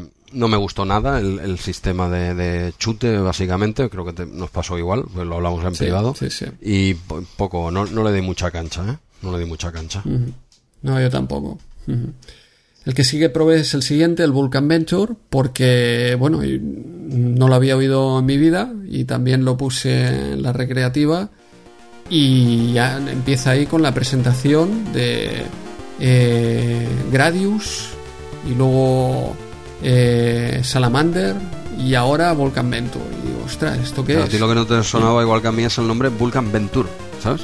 Para Vulcan nada, Venture. para ¿qué es nada me no, no, cero. Pero claro, lo miras y dices, esto me suena. Claro, claro, y luego te pone que primero salió eh, eh, Gradius, luego salió Salamander y ahora esto, y no lo había oído en mi vida, y juego y es... Me pareció, yo estaba jugando y me pareció, pues eso, una mezcla de, de Gradius y Salamander, ¿sabes? Sí, sí. Y luego buscando información, pues es cuando hemos visto que en realidad esto se trata de Gradius 2, Que esto es- que fuera de Japón pues le llamaron, Claro. o fuera de Japón en, en Europa le llamaron Volcan Venture, Exacto. en, en Estados Unidos ya ni salió. Exacto. O sea que es esta saga que es complicado hacerte el mapa de, de los nombres, ¿no? En Japón se llama Gradius, en el resto del mundo se le llamó eh, Nemesis. Sí, sí, es que es- Luego te sacan el Salamander, que no le llaman, no es eh, Gradius 2, sino que es un spin-off de Gradius. con el agravante que en Estados Unidos le llaman Life Force. Hostia, qué manía, qué manía de cambiar los nombres de- en, en todos sitios. Claro, luego tienes aquí un cacao importante. Sí, sí. Y, y claro, cuando te sacan Gradius 2, aquí le llaman Vulcan Venture y, y ya te queda el mapa que dices, bueno, ¿cómo- ¿qué, qué hacemos aquí? Sí, bueno, Con tantos nombres y todos son el mismo juego y todos la misma saga. sí. Como Claro, tú lo ves, te suena y lees el título, dices esto me suena a mí, esto es... Y Vulcan Venture, ¿qué es esto? Y es que en realidad estamos hablando de Gradius 2. Sí, exactamente. Sí, sí, aparte del batiburrillo de nombres, eh, el juego en sí es, es un gran juego. Es un gran juego. No sé si este tú lo has probado en tu máquina. eh, Sí, sí, lo probé y vamos, claro, es muy bueno. bien, muy bueno. eh, ¿qué, qué vamos a decir a estas alturas de, de un Gradius 2, no? Me- Yo creo que es la, la definición para mí era eso, es una mezcla entre Gradius y, y Salamander. Me pareció el Gradius, pero con, con las típicas eh, figuras estas un poco, eh, no sé, eh, mecánicas o orgánicas de, de, de Salamander, ¿no? El sol del que sale la llama y... Sí. y- sí, sí. sí, sí. Eh, Me pareció bueno. Y con el scroll, que, que Gradius era solo lateral, ¿no? Y Salamander había trozos ve- vertical. Pues este también vas en, en scroll horizontal, pero si subes hacia arriba, hay tramos que sube hacia arriba. Exacto, no siempre es en horizontal, dijéramos. Hay algunas Sí. partes que puedes moverte arriba y abajo. Correcto. Tiene un poco de scroll vertical, ¿no? Aparte de, de desplazarte a otras zonas y tal, se, se mueve un, eso, un poquito hacia arriba. po- tienes más pantalla de la que tú ves. Sí. Joder, Sí, dos sí. botones. Con un botón disparas, con el otro haces el cambio de arma. Que eso, claro, en, en recreativa tiene que ser muy intuitivo, ¿no? Dos botones, pa, pa- pues todo esto está hecho para jugarse en una recreativa. Es el sitio en el que se, en el que se disfrutan estos juegos. Sí, sí. O al menos con un mando, ya sea en un ordenador, pero con un mando de, del que no dispongo. Un mando tipo, ti- tipo arcade. Sí. Sí. O, un joystick, claro. Yo tengo aquí el. Bueno, yo juego con la mayoría de juegos así con el mando de Xbox de la, de la 360. Lo considero un gran mando, pero para juegos retro mm, no es válido. O muchas veces no lo es. Entonces, yo prefiero cursores. Ujú. Curs- Sí, sí. cursores porque vengo de MSX. Tú eres más de OPQA, ¿no? O, O PQA para siempre, sí. OPQA, hay una batalla ahí, es OPQA o QA o PO, no, no sé. ¿no? Yo QAOP QAOP. solo lo he oído ahora. Yo antes solo había oído OPQA. OPQA, que yo nunca he jugado con, de hecho hoy yo no sé jugar con OPQA, ¿no? Pero la otra combinación esa no me suena mucho. ¿eh? Yo soy de cursores, de, de toda la vida. Bueno, pues oye, estamos llegando aquí casi al final de Micromanía. Y antes de acabar sí que queríamos comentar un poco aquí lo que hablan en Panorama Audiovisual Panorama Audiovisión Sí, Star Trek una nueva generación. una nueva generación. Y te sale la foto. Exacto. aquí Spock, Kirk, McCoy. No sé. Y hablan. Bueno, están hablando de. Supongo hablan de la, nueva generación, ¿no? De Capitán Picard and Company, ¿no? Exacto, pero, pero todo equivocado, ¿sabes? Porque hablan como si fuera una nueva película. ¿eh? Puede que este film no vaya a descubrir nada nuevo dentro del mundo. ¿Qué film? Pero si no, es una serie. Y, y, peor aún, ya lleva un año la serie y hablan como ah, algo nuevo, ¿sabes? Yo creo que, que, quizá había acabado aquí la primera temporada de la nueva generación y a lo mejor ese primer, ese episodio piloto, que era un episodio doble, encuentro en pues se editó de alguna manera como un telefilm por aquí, yo no, no lo recuerdo. Realmente Star Trek La Nueva Generación hasta 91 no, no empecé a, verla o aficionarme, así que mm, no lo sé, pero o, van muy confundidos o el tema va, por ahí, que se editara como un telefilm por aquí. Puede, el primer Puede ser, bueno, en España tú sabes, bueno, a ver, eh, si no lo sabes, lo decimos ahora, somos grandes aficionados, tanto Andreu como yo, grandes aficionados a Star Trek, ¿no? En España Star Trek nunca ha sido muy bien tratado, bueno, porque supongo que no habrá tenido la, el seguimiento que puede tener en, otros sitios, ¿no? Se le ha dado más cancha, bueno, aquí poca, ¿no? Y esto es un ejemplo, ¿no? Star Trek la tratan aquí como... No saben de lo que están hablando. No, no, fíjate que dicen el malvado O. En vez del Q, es el O. A ver. Hostia, es verdad, tío. El malvado O. Este debe ser el, gemelo malo de Q. El gemelo malo de, de Q. Quien, quien le guste esta serie un poco, ya verá que es que no, no dan pie con bola, ¿vale? Eh, para empezar, ya te digo, o sea, hablan la nueva generación y te sale las imágenes de, lo, de Star Trek clásica, ¿vale? De la serie original. Fantástica también, pero no tiene nada que ver, ¿vale? no, tiene nada que ver. Sí, yo, yo creo que el error quizás sea porque tú comentas que el, primer episodio doble se encuentra en Fairpoint, que, que lo editaron de alguna forma así, como un telefilm, o sacasen el VHS o yo qué sé. Eh, queríamos comentarlo como anécdota porque a los dos nos gusta Star Trek y, queríamos, digo, mira, la primera vez ¿no? que sale en Micromanía Star Trek. Eh, esperemos que en próximas próximas veces que salga, pues que acierten al menos el, nombre del enemigo, ¿no? Ya está, poco, poco a poco, ¿vale? Vale, no es Star Wars, que ha tenido más seguimiento aquí. No, no, no vamos a valorar ahora Star Trek y Star Wars, no, no entremos ahí pero es otro para otro día. eso sí eso no llevaría otro otro podcast. Solo digo que, en España eh, Star Trek no se le ha tratado bien. Me imagino porque no ha dado los billetes que esperaban así de claro vale y ya está y aquí tenemos un, claro ejemplo y bueno llegamos ya hacia el final no última eh, página querías comentar algo por aquí de la contraportada sí bueno comentaremos así muy rápido. Las recuerdas vamos primero voy a ponerla ¿eh? Vale, las, esto creo que salía ya el mes pasado y no lo hicimos, o quizá este es el, mes pasado me parece que... No llegamos, eh, había, llegamos con el tiempo justo. Sí, sí que estaban, tengo, tengo las dos micromanías aquí, también, también estaban, pero, bueno, también llegamos con el tiempo justo. Las cinco preguntas típicas que hacían el cómo, por qué, dónde, cuándo, qué. ¿Vale? A mí en su época me hacían gracia y bueno, al menos vamos a probar a leerlas, aunque sea así por encima esta, esta vez y a ver, a ver qué te parece. La gracia de, leer todas estas preguntas 30 años después es que ya sabes la respuesta. Entonces la, la, perspectiva es diferente. En el momento era te vendían humo, como veremos ahora. Pero bueno, mira, por ejemplo, el, el cómo. Supongo que la gente lo recuerda esto, ¿no? Y si no con el PDF delante.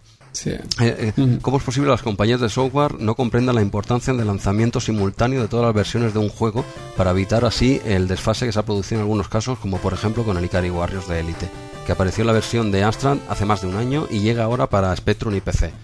Bueno, quejándose Bueno, sí, tienen razón, ¿no? Lo, suyo es como hoy en día, ¿no? Que sale todo a la vez, ¿no? Es como si te sacan, que ya pasa, incluso hoy también a veces, ¿eh?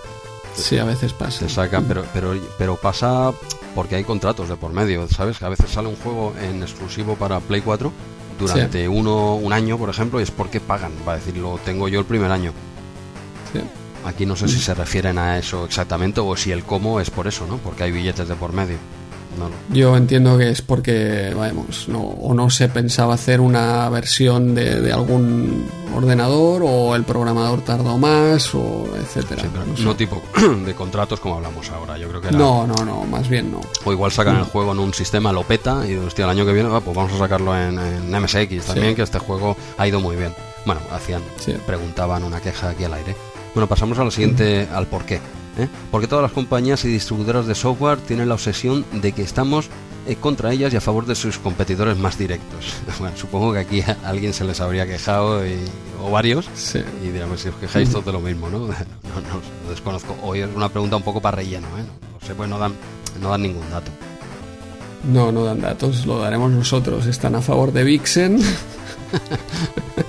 y nadie lo entiende. y alguien llamó. Vixen, Vixen Atrog, ¿tú ves, ves ahí un versus concurso en Twitter? Puede haberlo, puede haberlo.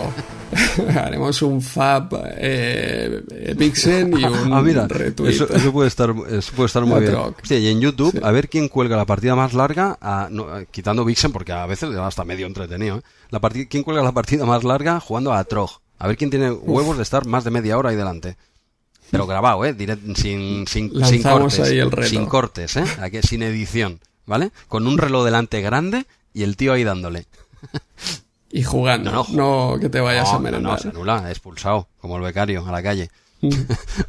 ya, ya hablaremos, ya hablaremos. Bueno, la siguiente eh, sería el dónde. ¿Eh?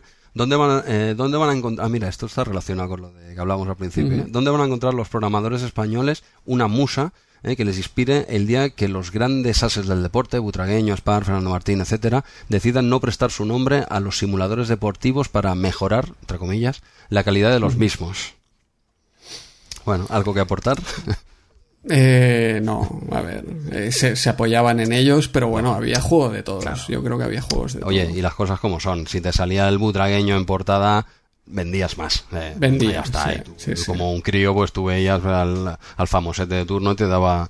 Es como cuando salía un juego de una película. Ah, te- ah, ah, sí, pero a veces era un poco el contrario. Por ejemplo, a ver, eh, yo por ejemplo recuerdo el, el Mitchell Football Master. Sí. Pues yo no soy fan de Mitchell en especial, ni lo era en su momento. Y, y me daba rabia. Digo, hostia, este juego, me tengo que comprar un juego de Mitchell. Pero eh, re- realmente era bueno y, y me lo compré. Bueno, es otra mentalidad, más, más de un niño, ¿no? Sí. Es que, Sí. más- sin, sin entrar en detalles, pero es como cuando, como cuando te sacan un FIFA en el que sale Cristiano Ronaldo o Messi, ¿vale? Si tú eh, no eres de uno o eres del otro, te da un poquillo de cosa, ¿no? Pero dices, coño, tengo una edad ya, ¿sabes?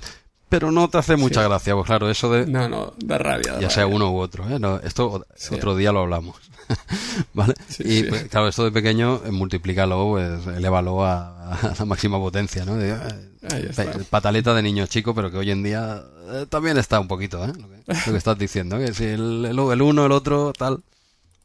Pero bueno, mira, pasamos al... Oye, ¿quieres, le- ¿quieres leer tú el cuándo o lo leo yo? Porque este, Venga, acaba, acábalos tú, acábalos tú ya. este parece que lo han hecho para ti, ¿vale? Ahora nos respondes. Acabo de leerlo yo y Va. respondes tú como experto en el, en el universo, Ahí en el está. universo Amstrad, ¿vale?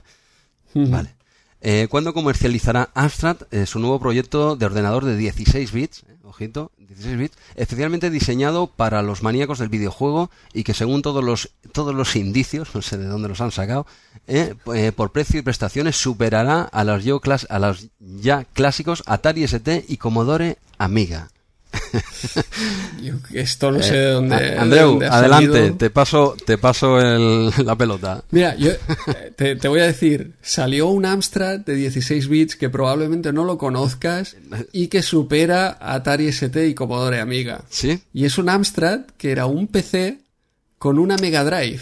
Tó- tócate los huevos. o sea, No lo es- conoces, ¿verdad? es eh, ¿Cómo se llama? Da- Dame el nombre de ese Amstrad que no, no es recuerdo, Amstrad. no recuerdo el nombre. Pero eso- pero eso- Ostras. Pero era, era un, un Amstrad PC Pero eso no es un que Amstrad. dentro también llevaba una Mega Drive y al lado del, del eh, disco de 5 y cuarto pues tenía la entrada de cartuchos ¿Eso qué es? y podías jugar a Mega Drive. Pero eso no es un... ¿Pero qué estás contando, tío? Eso está comercializado. Pero sí. eso, pero eso no es un Amstrad, tío. Eso es un PC con una Mega Drive y tal. y- y- Ah, y- pero estaba fabricado por Amstrad, sí, sí. ahí ya está. O sea, Amstrad hizo sus, sus PCs que competían bastante bien en el mundo del, del PC sí. y este era uno más que además pues tenía su Mega Drive.